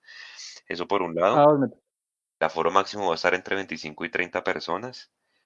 Em, hay que llegar hora y media antes del partido, ¿sí? Para que usted presente o su PCR o su certificado de vacunación y que allá les hacen otro examen, no se sabe cuál, que les hacen otro examen en esa hora y media antes. Si la entidad detecta que usted tiene, la entidad de salud contratada, no sé cuál, detecta que usted está positivo o con síntomas, chao, lo sacan de la lista y si pasa todos esos protocolos y lo dejan comprar la boleta. O sea, imagínese el miércolero que va a haber, porque creo que Brasil sí juega un partido en Bogotá no sé contra quién, pero a Brasil se lo quieren traer a Bogotá. Obviamente no, pues, no sé si Brasil vaya a traer la formación titular y demás, pero usted imagínese ese despelote que va a haber. La gente hace cuánto no vuelve a un estadio y donde aprueben eso de la Copa América, si no hay pico y demás. Va a ser un desorden tenaz, no, pero yo creo que habrá público en el FPC si hay público en la Copa América, ¿no? ¿O ustedes qué creen? Sí, va por ahí. Sí, en parte. No sé, porque es que vuelvo yo al tema, eso va a depender de los picos de, del tema de la, de la pandemia y va a depender de qué tan serios son los clubes eh, con las autoridades al respecto de los protocolos. Eh, no sé, yo no veo, no veo tan fácil. Yo sí ya quiero, yo sí creo que ya si ya hay tantas actividades abiertas y demás, yo creo que el fútbol no puede seguir siendo castigado eh, y hay que hacerlo. Pero pues, como no tenemos la cultura de respetar uno de los protocolos y dos, como los clubes tampoco son tan juiciosos en el tema de hacer cumplir las normas, eh, porque se lavan las manos diciendo yo responsabilizo por lo que pasa durante los 90 minutos de juego y lo demás no es culpa mía. Eh, yo no sé si eso sea tan fácil. Y tres, pues la alcaldía que tenemos tampoco es que sea muy devota al tema del fútbol. Eh, Exactamente. ¿no? Entonces, eso todo, todo eso Ahora, dicen que, que, el hecho de que la Conmebol ya haya publicado calendario es que la Copa América va o va. No se sabe si con un público o sin público, pero va, ¿cierto? Así la van a hacer creo que ya hay plata comprometida de patrocinadores. Exacto, pero, pero, pero, digamos, el mensaje es de Conmebol es va, pero con público. ¿Sí? Entonces ahí es donde empieza la contradicción y empieza el, el, el, tema del rifirrafe. Los partidos que van a ver en Bogotá. 21 de junio, Venezuela-Ecuador. 28 de junio, Ecuador-Brasil. Ecuador-Brasil. Ese aguanta. Ecuador-Brasil el 28 de junio. El primero va a haber un partido de tercer y cuarto lugar y el, que acabaron de dar de cuartos de final, que era el que iba en Medellín y ahora le van a dar a, Bogotá. Eso era. Y pues obviamente mucha gente estaba peleando que porque la selección no la traían, etcétera, etcétera. Y bueno, al final dicen que también Bogotá porque concentra un gran número importante o concentró un gran número importante de casos de COVID. Entonces pues no se quieren arriesgar y lo que decía Jason, el distrito y la, y la administración distrital no es muy amiga del fútbol actualmente. Entonces, pues creo que ese tema puede ser interrogante. Ahora, ¿ustedes se sentirían tranquilos de volver en el segundo semestre al estadio? No, Mechu. Uf, buena pregunta, Juansi. Yo todavía tengo mi hermetismo. Yo todavía, no me siento 100% seguro. Eh, si voy en labores periodísticas, pero si voy a ir como un hincha más, lo pienso dos veces. Claro, claro. Sí, no, es que hay que ver cómo, cómo, digamos, al primer partido difícil porque pues hay que, digamos, ahí es los conejillos de indias en cuanto a protocolos y todo el tema. Si yo veo que, el, que, digamos, hay algo relativamente organizado, yo creo que sí, sí, digamos que el, digamos que la parte más complicada me parece a mí es lo que es acceso y, y, egreso, ¿no? Que es las partes donde se aglomera uno más. Que estando uno ya en la tribuna, pues está a, cielo abierto, entonces es un poco más fácil. Pero, puede ser, igual habría que esperar también cómo está el tema de contagios para esa época y el tema de vacunación, si ya ha podido avanzar relativamente. los pobres, en los pobres policías que tengan que hacer las requisas, o va a ser, esos manes deben estar más van a estar más, más prevenidos, porque imagínense, ¿con qué, con qué confianza se le acerca a requisar a cuánta gente va a entrar. No, imagínense, y, no, y, uno también, uno también, quién sabe con cuánta gente ha tenido contacto ese policía. Y no, no, no. No, no, es que ahí, yo, sí tengo mi Quizá pensaría yo que tiene que ser una cosa totalmente diferente a lo que se venía haciendo, o sea, sí, no, no tendría sentido eh, un mismo policía requisando a los 2000 que, que vamos a entrar, no, o sea, no. O sea, en ese sentido, si uno ve que es así, ya esa es la primera señal para decir, no, no vuelvo. Complejo. Es complejo. claro, porque es, que usted ve que la gente dice, no, me muero por volver, que falta es el estadio, no sé qué. Sí, hace falta y era parte de nuestra rutina semanal o, o lo que ustedes quieran, pero es que ahí también hay un componente de salud importante y no solo de uno, de la familia de uno, ¿no? claro, usted, imagínese llevar el virus.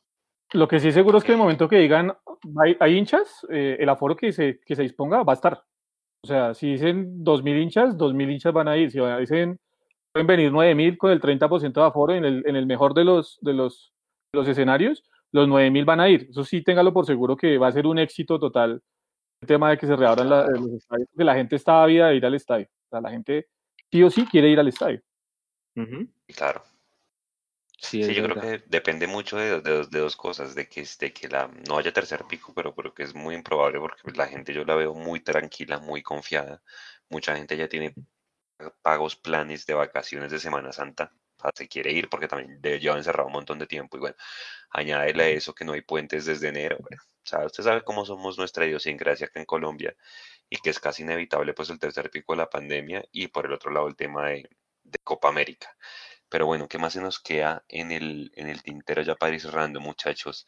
de la Asamblea del Derecho de Inspección de lo que pusimos en la nota. Eh, eh Alvarito, yo creo que es importante lo de, lo de la causal de disolución explicarlo, ¿no? Eso es, eso es como para... Dumis.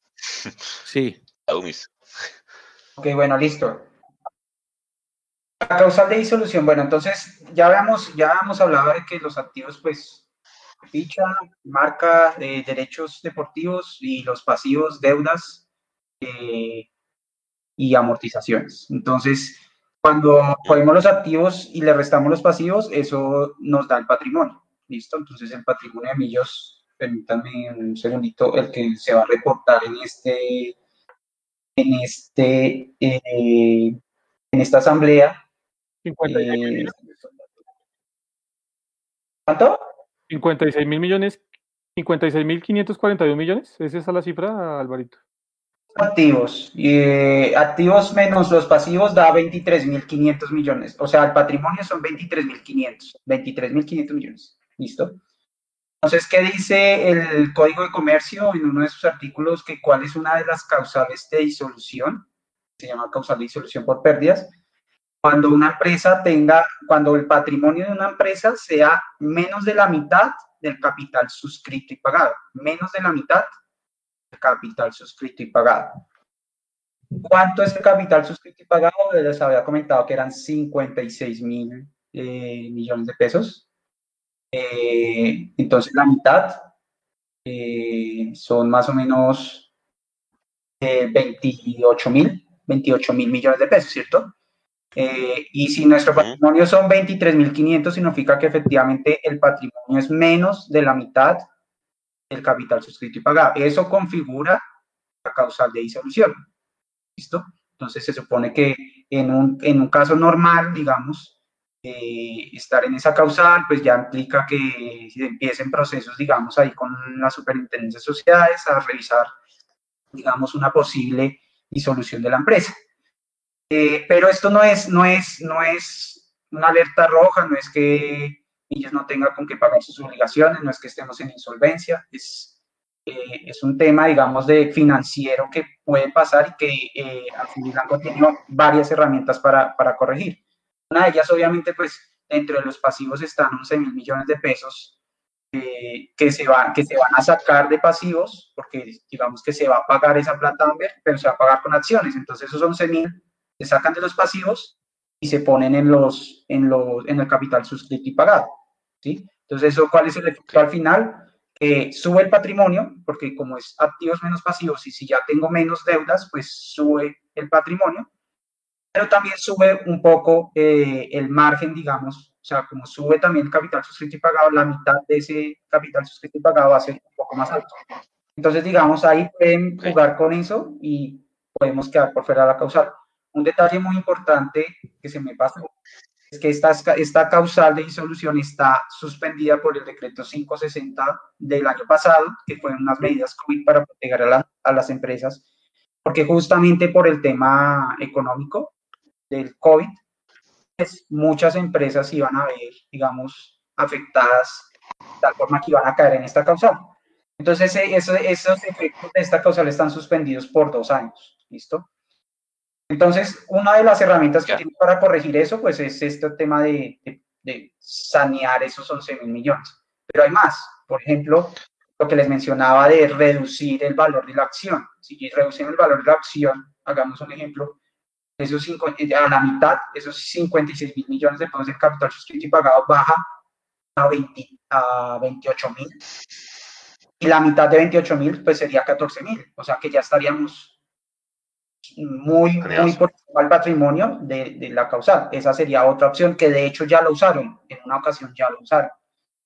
Entonces, digamos que el punto no es a resaltar ahí, el punto que yo quería resaltar ahí es aparte de, de darles la información para que todos los hinchas eh, eh, financieros y, administrativos que, que, tengan como profesión esas áreas nos puedan tal vez ilustrar mejor.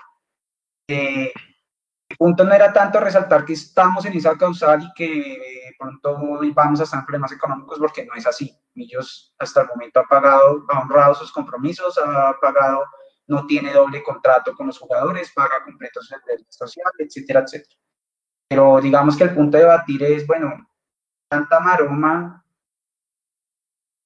lo que indica es que definitivamente la, la forma en que se está administrando la sociedad es, es errónea si Millonarios, si Azul Blanco diera ganancias, no tendrían que estar pensando en hacer todas estas maromas. ¿Y por qué no las ganancias? Porque no se está administrando bien. Entonces, esto es como una muestra más de que financieramente no se está administrando bien, de que nos manejan, de que las administran a, a, prueba y error, como, como, les decía, y que pues, al final Amber está pagando sus, sus embarradas, pero ¿hasta cuándo les va a dar para pagar sus embarradas? O sea, vuelvo y digo, no se hicieron ricos haciendo cheques, entonces el día que ya no tengan o ya no quieran, porque no creo que no tengan, pero algún día no van a querer más pagar sus embarradas y entonces, ¿qué va a pasar ese día? Dos, dos temas para cerrar, Mechu. ¿Cómo está la programación para la siguiente semana? ¿Millos juega el martes? Millos juega el jueves. Millos pues juega domingo, jueves y domingo. Domingo, jueves y domingo, o sea que... Domingo Nacional, jueves Eagles y domingo Bucaramanga. Todos a las 8, todos por Win más. Entonces seguramente el live tendrá que ser por ahí el miércoles para partirlo en dos partes. Mitad de análisis de lo que dejó la asamblea, no tan largo como el de hoy, y una previa. Y una mini previa. De lo que será que, de lo que será Águilas, exactamente. Em, rápidamente, la gente que mande ahí, ¿ustedes qué preguntas puntilludas, inteligentes y demás harían en la asamblea? A la gente que está en el chat que escriba y les pregunto a ustedes, muchachos, ¿qué preguntas harían? Dos, tres preguntas puntuales para que no se nos escapen y si hay alguien que es accionista las puede hacer y las pueda mandar porque ese día vamos seguramente a estar, no sé si retransmitiendo, lo vamos a averiguar haciendo un minuto a minuto de la asamblea de lo que diga em, Gustavo Serpa y demás, pero ¿qué preguntas puntuales harían? Echu, Jason, Álvaro, para ir cerrando. Uh, a ver, Alvarito. ¿Qué, qué podría ser relevante? Algo con el plan quinquenal, ¿no? Pues yo, yo, yo, tengo varias, digamos, ahí pensadas, hay unas que las, no, no quiero, quiero botárselas allá quemarropa, eh, pero hay una que sí me gustaría saber, pues, pues no, digamos, es más de lo que me gusta a mí analizar de cómo funciona el tema y es, yo tengo la duda yo les decía que los, los, es importante para Azul Blanco comprar jugadores porque tienen que mantener los activos, precisamente por lo que les explicaba ahorita, porque otra forma de, de, solucionar estos problemas de, por ejemplo, de eso es eh, subir los activos. Entonces, si sube los activos, sube el patrimonio. Eh, y entonces, digamos, yo sí tengo la duda de cómo ellos calculan, que cuando compran un jugador, pues lo, lo meten a los activos según el valor que lo hayan comprado. Pero cuando es un juvenil, con qué valor lo suben a los activos. Eh, tengo, digamos, esa duda, que no hay un valor referencia y pues cómo, cómo, calculan, por ejemplo, un valor de Emerson que en principio podría o, se podría haber visto muy alto, ahorita que se ve un bache, pronto se ve que no, que pronto no es tan alto, pero para mí sigue siendo un, puede ser un buen valor. Digamos que una de las preguntas que tengo en mente es esa, es ellos cómo estiman o cómo, cómo en la contabilidad, cómo, cómo marcan este valor de los, de los juveniles que ya tienen contrato.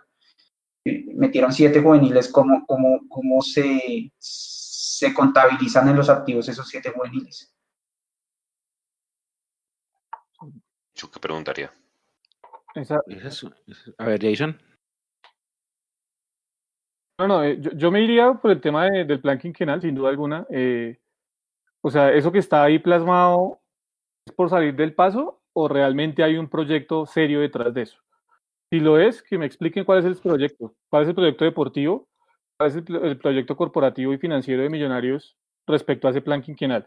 Por ejemplo, ¿cómo van a hacer para vender en el 2022 dos millones de dólares? Eh, ¿Cómo van a hacer para repetir esa misma venta en el 2023? ¿Y cómo la van a subir en el 2024? ¿Cuáles realmente son las proyecciones que ellos tienen y cuál es el plan para lograrlo, porque es que ahí en la tabla, pues, eh, lo, que, lo que hablábamos al comienzo, quedó como para que cualquiera interprete lo que quiera interpretar y realmente no hay un plan serio detrás, es lo que le queda a uno al respecto. Sí, Eso ¿sabe qué me da cosa? Dele, dele, dele. no, dele, dele, dele, Mecho, dele y completamos después. De esa me da, me da cosas que se da pie para que alguien pregunte, oiga, y, y este plan entonces nadie quiere títulos, entonces le, da pie para que el máximo accionista diga otra vez que vamos a tener estadio, que vamos a ganar la Copa Interplanetaria 2026, que, mejor dicho, ni el equipo de Max Cayman va a poder con nosotros, que siempre vamos a querer salir campeones y todo ese, porque él es excelente para tirar verso. Entonces, ah, eh, y para encantar serpientes. Por eso, e, ese segundo, el del detalle de cómo se van a, esa, esa sí me gusta más. Dele, Jason. No, no, era eso. O sea, básicamente es cómo, cómo lo van a ejecutar y lo segundo es eh, cuál es el proyecto deportivo de Millonarios con, el, con, las fuerzas básicas o con las divisiones menores o como ustedes le quieran llamar. Eh, porque al acortar el tema de los planteles que habían disputando los torneos, pues obviamente se reducen las posibilidades de que jugadores de esos puedan llegar a la profesional. Y hablemos de un caso concreto, el caso de Edgar Guerra y ustedes que cubría, usted que cubría las, las inferiores, me, hecho, me, me corrige si estoy equivocado, Edgar Guerra ni siquiera era el del sub-20A, del que quedó campeón del torneo. No. Eh, Edgar Guerra era del sub-20B. Sí. Cuando eliminan al sub-20B, Edgar Guerra pasa a ser parte del sub-20A. ¿sí? Entonces, ahí es donde uno dice, ese es un caso, pueden haber más, que, yo recuerde, ¿no?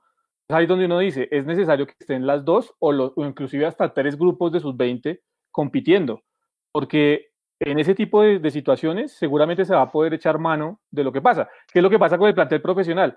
Venga, pues no tenemos más jugadores, pues echémosle mano a los de la cantera, echémosle manos a los que vienen de las, de las fuerzas básicas. Eh, y eso funciona. ¿Cuál es, el, ¿Cuál es el proyecto? Porque Pitirri, para mí, fue a desbaratar realmente lo que, ya, lo que ya había conformado. Lo que habían conformado tanto Germán Morales como eh, el profe, el profe Ney y el profe Chamo Serna, fue para el piso, porque ello, eh, o sea, eso llegó y se desbarató. Sí, fue tal cual como usted lo mencionó, viejo Jason, tal cual. Edgar Guerra era extremo de la sub-20B y como quedaron eliminados y pasó lo de, lo de Emerson, que Emerson se va a Valledupar, lo, lo ascienden, por decir así, a la sub-20A y mírelo todo lo que pasa, termina siendo titular campeón. Exacto, exacto. ¿Y usted, Juan, si usted qué preguntaría? Inferiores, hacerlas esa, la de las inferiores, ¿por qué las acabaron si de alguna manera quieren apostar a la cantera? Porque es lo que ha dicho el mismo Camacho. ¿eh? Que quieren apostar a la cantera, le van a apostar a la cantera. Hay otra contradicción y es en seis años hemos tenido cuatro directores de, inferiores. Entonces, ¿cuál es el proyecto y la estabilidad que pueden esperar tener cuando pues, hay tantos cambios seis años, cuatro directores deportivos eh, de inferiores me parece exagerado. Exactamente, exactamente. Yo también estoy de acuerdo con eso. Eh, yo no sé si algún tema, alguna pregunta de Wilker valga la pena.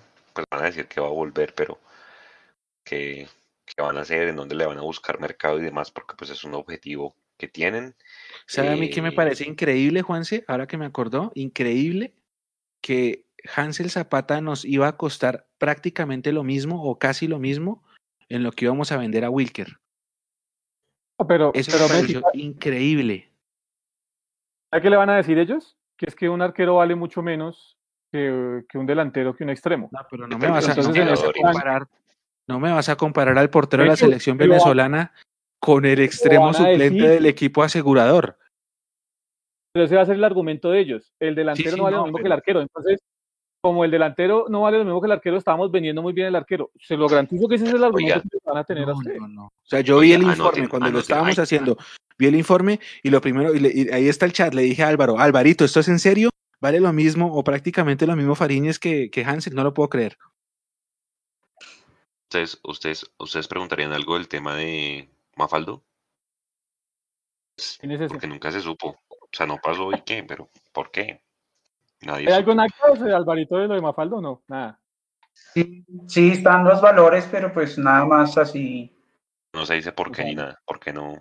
No hay nada, sí, eh, no hay, la verdad no hay nada relevante hay que decir. Más, sinceramente. Más que preguntar por qué no pasó, que bueno, sería interesante saber, pues con qué criterio se trajo.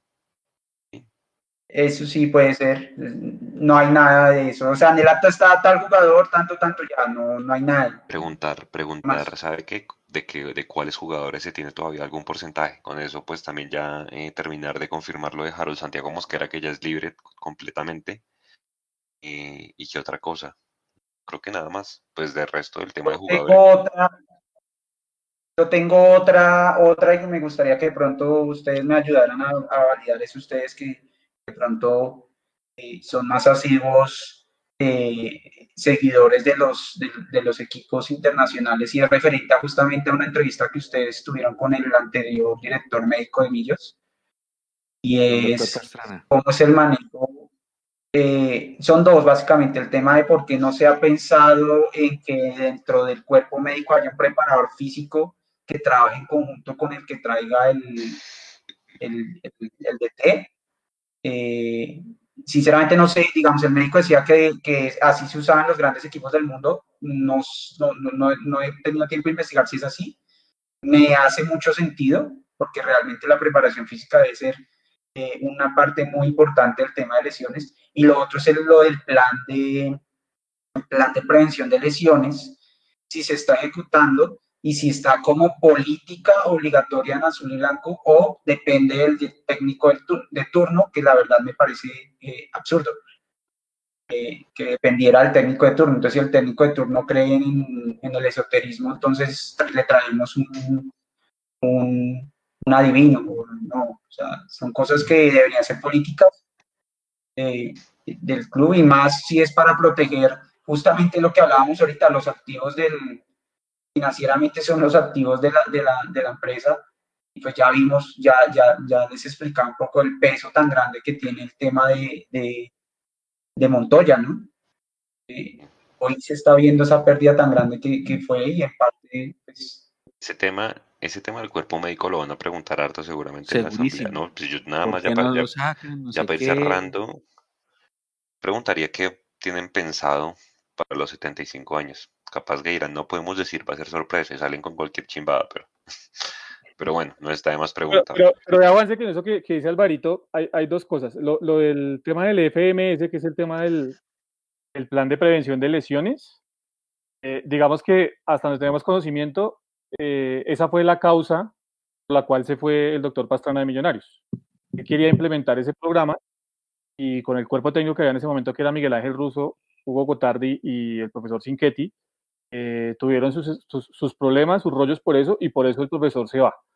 Yo creo que eso no se está implementando tal como, como es el programa FMS. Hay un programa, digamos, eh, sí, donde se hacen los exámenes médicos a principio de año, todo lo que nos explicó el doctor Pastrana, pero el tema del FMS, por si alguno de los socios lo quiere preguntar, esa es la sigla, eh, el FMS, que es un programa que básicamente lo que hace es prevenir el tema de lesiones musculares y sobre todo de ligamentos cruzados, que es una de las lesiones con el tema del quinto metatarsiano que más se está presentando en el fútbol en el día de hoy. Eh, porque, digamos, las superficies han cambiado, porque el tema de los guayos ya no son los mismos de antes, entonces eso también hace que eh, el, giro del jugador sea muy diferente a como se daba antes. El quinto metatarsiano ya no está cubierto por cuero, sino está cubierto por una cosa sintética, que es básicamente una media, que son los guayos de hoy en día. Entonces, eso se presenta y con ese programa, digamos que se apuntaba a, a bajar ese tipo de lesiones. Y el tema de lo otro que usted dice, lo del preparador físico, yo lo voy a confirmar eh, mañana con el doctor Pastrana, porque tengo la leve impresión de que lo que él nos decía era que Millonarios ellos, ellos tenían a alguien de confianza en ese tema de la preparación física. O sea, es decir, el cuerpo médico tenía a alguien de, alguien de confianza que es el caso de Guarín hoy, para ponerlo en contexto. Sale del departamento médico, pero va a una recuperación con ese fisioterapeuta o con ese eh, preparador físico que tiene el cuerpo médico para después pasar, sí, ya directamente al cuerpo técnico de Millonarios, ¿sí? Eso era básicamente la idea que tenía y es lo que se está manejando en los clubes de élite, digamos, en la Liga de España era muy convencional, eh, Alvarito, hace unos tiempos, que se manejara que el preparador físico fuera eh, impuesto por el club, ¿sí? Porque tenían una política de cómo manejar a sus jugadores. Pero eso ha ido cambiando con el, con el, con el trasegar de los, de los entrenadores que han ido llegando a la Liga Española el caso Almirón y el caso Cholo Simeone y el caso todos los sudamericanos que han llegado con su propia filosofía y los clubes se han tenido que ir adaptando a ese tema. Sé que el Barcelona sí tiene dos preparadores físicos de planta que trabajan con el cuerpo técnico de Kuman Sé que eh, equipos como el Albacete, por ejemplo, también lo tienen. Eh, la Real Sociedad también tiene un programa en ese aspecto, pero ya no es tan común, digamos, que sea únicamente estricto de los, de los equipos de primera división. Habría que mirar casos, seguramente vamos a encontrar, pero ya no es tan estricto como lo era hace cinco o seis años atrás. Nosotros tenemos dos, eh, Palmesano y Chalares, pero los ah. dos Pero ambos llegaron con Gamero. Ambos llegaron sí, sí, sí. Y es decisión de él porque lo que, lo que él hace es que viaja uno, que generalmente siempre es Palmesano, y Chalares se queda con el grupo que no viaja para entrenarlos a, a ellos. Ese es el objetivo. Por eso tenemos dos. Eh, oiga, un tema antes de cerrar, eh, que estaban diciendo de John Duque que John Duque es suplente. Una buena pregunta sería esa, ¿no? Preguntar, vengan, ¿por qué, ¿por qué la prensa filtró eso de que, Emilio se quedaba con el 30% de una futura venta si en actas eso no está? ¿Que ¿Cómo es? Que explicaran ese detalle, porque para mí él se va libre. Díaz también supuestamente bajar algo, ¿no? Sí, no, él, ya se va libre, él se va libre, él termina anticipadamente, pero anticipadamente es dos meses, un mes, un mes, creo, es un mes. Eh, y pues, en teoría, o sea, Natas, es que igual, o sea, eso sí, Natas debería, por claridad para, para los socios, estar toda esa información, pero pues no está, y, pero el hecho que no esté puede, no, no significa que no sea así, sin embargo, por claridad deberían, deberían decirlo. O sea, es que yo les he dicho también mucho a ellos, es que ese tipo de cosas, eso no son secretos militares, no. O sea, eso es información. Por eso, por ejemplo, en, en, en, el ejercicio que hacemos, y eso es algo para los que quieran todavía hacer el ejercicio de inspección, pueden ir mañana. Y mañana creo que es el último día que pueden asistir. Mm, y eh, digamos que hay un pacto tácito de responsabilidad en eso de, de la información que vemos. Eh, ahí hay información, por ejemplo, correspondiente a salarios, por ejemplo, hay información, digamos, de otro tipo de cifras que, que pues uno sabe que tiene que ser un poco responsable y no, no, no divulgarlo. Es que esta información de, de venta, de, de, venta y compra de jugadores, pues es una información, uno, que tiene que quedar en los estados financieros.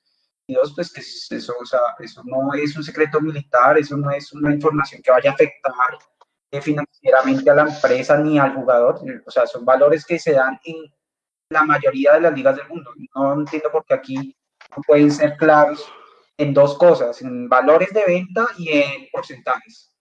Eso debería ser claro siempre. El Deportivo Cali, el Deportivo Cali es un club social, no es, un, no es una sociedad anónima, Deportivo Cali incluso ha sacado comunicados donde dice tal jugador lo vendimos en tanta plata y la plata la vamos a usar para esto. A ese nivel de claridad. Ah, es que la administración del Cali es una cosa bárbara. Diferente, sí. Señores, 11 y 42 de la noche. Vamos? Nos vamos, nos vamos a descansar. Los esperamos el mañana en la rueda de prensa conectados con las redes de Mundomillos todo el material de la previa que vamos a estar pasando en la previa para el partido del domingo, pendientes del invitado que va a ser un exjugador de Millonarios de, en la transmisión, el tercer tiempo después de la asamblea, si nos dan permiso de retransmitirla, estará por los canales y las redes. Eh, el live de la otra semana analizando lo que dejó la asamblea. Palabras de Gustavo Serpa, encantando serpientes como siempre lo hace. Y, y la previa de Río Negro, esperando obviamente que ganemos porque a esos tenemos que ganar. Es el partido que todos queremos ganar y, pues obviamente más que esta gente viene con viento en la camiseta y, pues bueno, siempre es un buen partido ganarles a, ese equipo de Medellín. Por mi lado no es más, muchas gracias Jason, Álvaro para cerrar, Mechu, algo para cerrar. Alvarito, muchísimas gracias por, por estar con nosotros. y a socios hinchas, a toda la gente de socios hinchas. Como siempre, los micrófonos de Mundomillos están abiertos cada vez que lo deseen para hablar de administración o de deporte y resultados del equipo. No, muchas gracias a ustedes muchachos, digamos de mi parte pues sí que pues, entre comillas que pereza que tuviéramos tenido que hablar de esto justo antes de, este momento que viene, pero pues ni modo, así fue el calendario y pues, ¿qué, podemos hacer? Eh, invitar mucho a los socios, a los socios por favor participen en la asamblea, eh, inscríbanse, hagan la prescripción, Mundomillos publicó el video instructivo, eh, no tienen que entrar a la página de, Millos a la sección de socios. No, no, o sea, es bueno que intenten entrar, porque ahí es donde van a poner la cartillita con el informe de gestión y, y, el, y los estados financieros, eh, pero para preinscribirse no tienen que entrar necesariamente ahí, es un link, un link que tienen que, que, abrir y ahí tienen que, que subir la cédula, y si son propietarios y si son representantes de propietarios, ponen el poder, eh, un, un, formato de poder que sí está en la sección de socios de la página de Millos.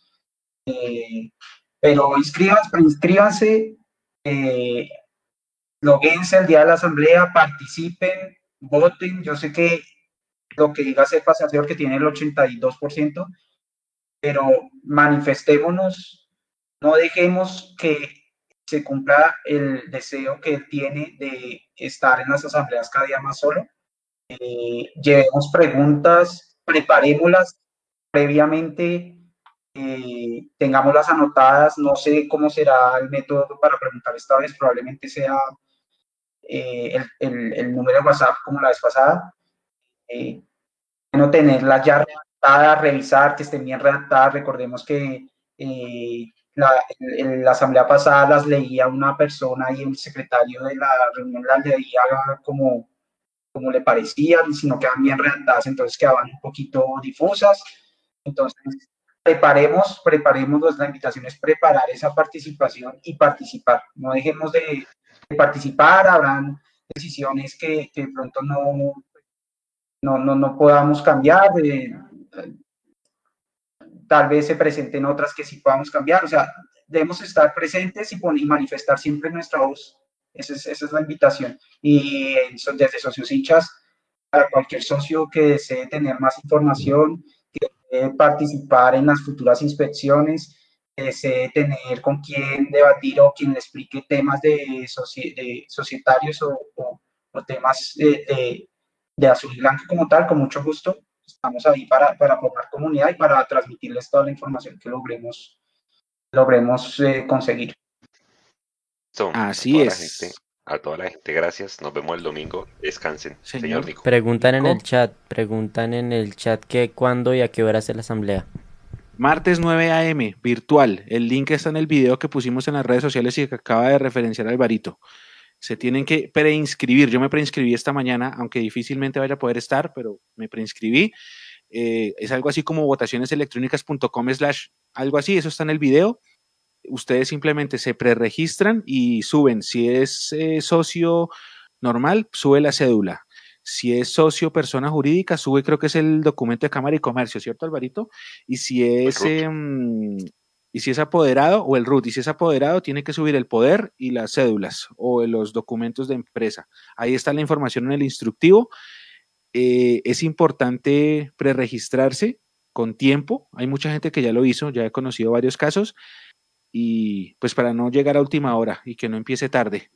Pero sí, bueno, claro que con que solo que se preregistre Gustavo eh, Amber Capital ya estamos listos, ¿no? Pero, pero sí es bueno que los socios se preregistren antes. Sobre todo para poder participar en las votaciones y para poder participar en las preguntas que quieran hacer. Recuerden que ahí, digamos, la, mecánica de la asamblea de eh, casi todos los años es la misma y, digamos, los puntos importantes para mí, en el primer punto, bueno, no es el primero porque primero verifican quórum, es que escogen quién eh, va a ser el, el, que va el comité de revisión del acta. Eh, bueno, escogen varias cosas y después viene el informe de gestión que lo lee el presidente Camacho.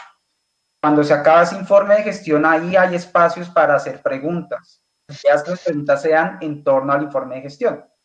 Entonces, eh, en ese espacio eh, seguramente levantarán algún tipo de, mecanismo para que uno se inscriba y haga las preguntas. Después viene el, informe de estados financieros, ahí también se vuelve un espacio para las preguntas. Después viene mm, el tema de revisoría fiscal, otras cosas, no es que, y ya viene el último que sería proposiciones y varios. Entonces, para que estén muy pendientes de en qué momento se puede participar y estén muy pendientes de solicitar la participación eh, con tiempo para inscribirse, eh, estar seguros del momento de la asamblea que están, digamos, contados en el quórum y estar pendientes de, pues, de los mecanismos que pongan para que ustedes puedan enviar sus preguntas y puedan participar. Oiga, y de todas estas eh, los documentos se pueden bajar de la página ahí, ¿no? Ese mismo día. Porque es que, claro, Enrique Camacho va a leer el, informe de gestión, que esa vaina es un coso larguísimo y va a empezar a leerlo literal, pero uno lo puede bajar para irlo viendo, ¿no? Mientras tanto. Eso ya, ya estaría disponible o, está disponible después de la asamblea. No, ese lo deberían poner disponible en la página de, en la sección de socios de la página de Millos. En este momento, si ustedes entran, eh, pueden bajar la cartilla del año 2019. Está ahí disponible.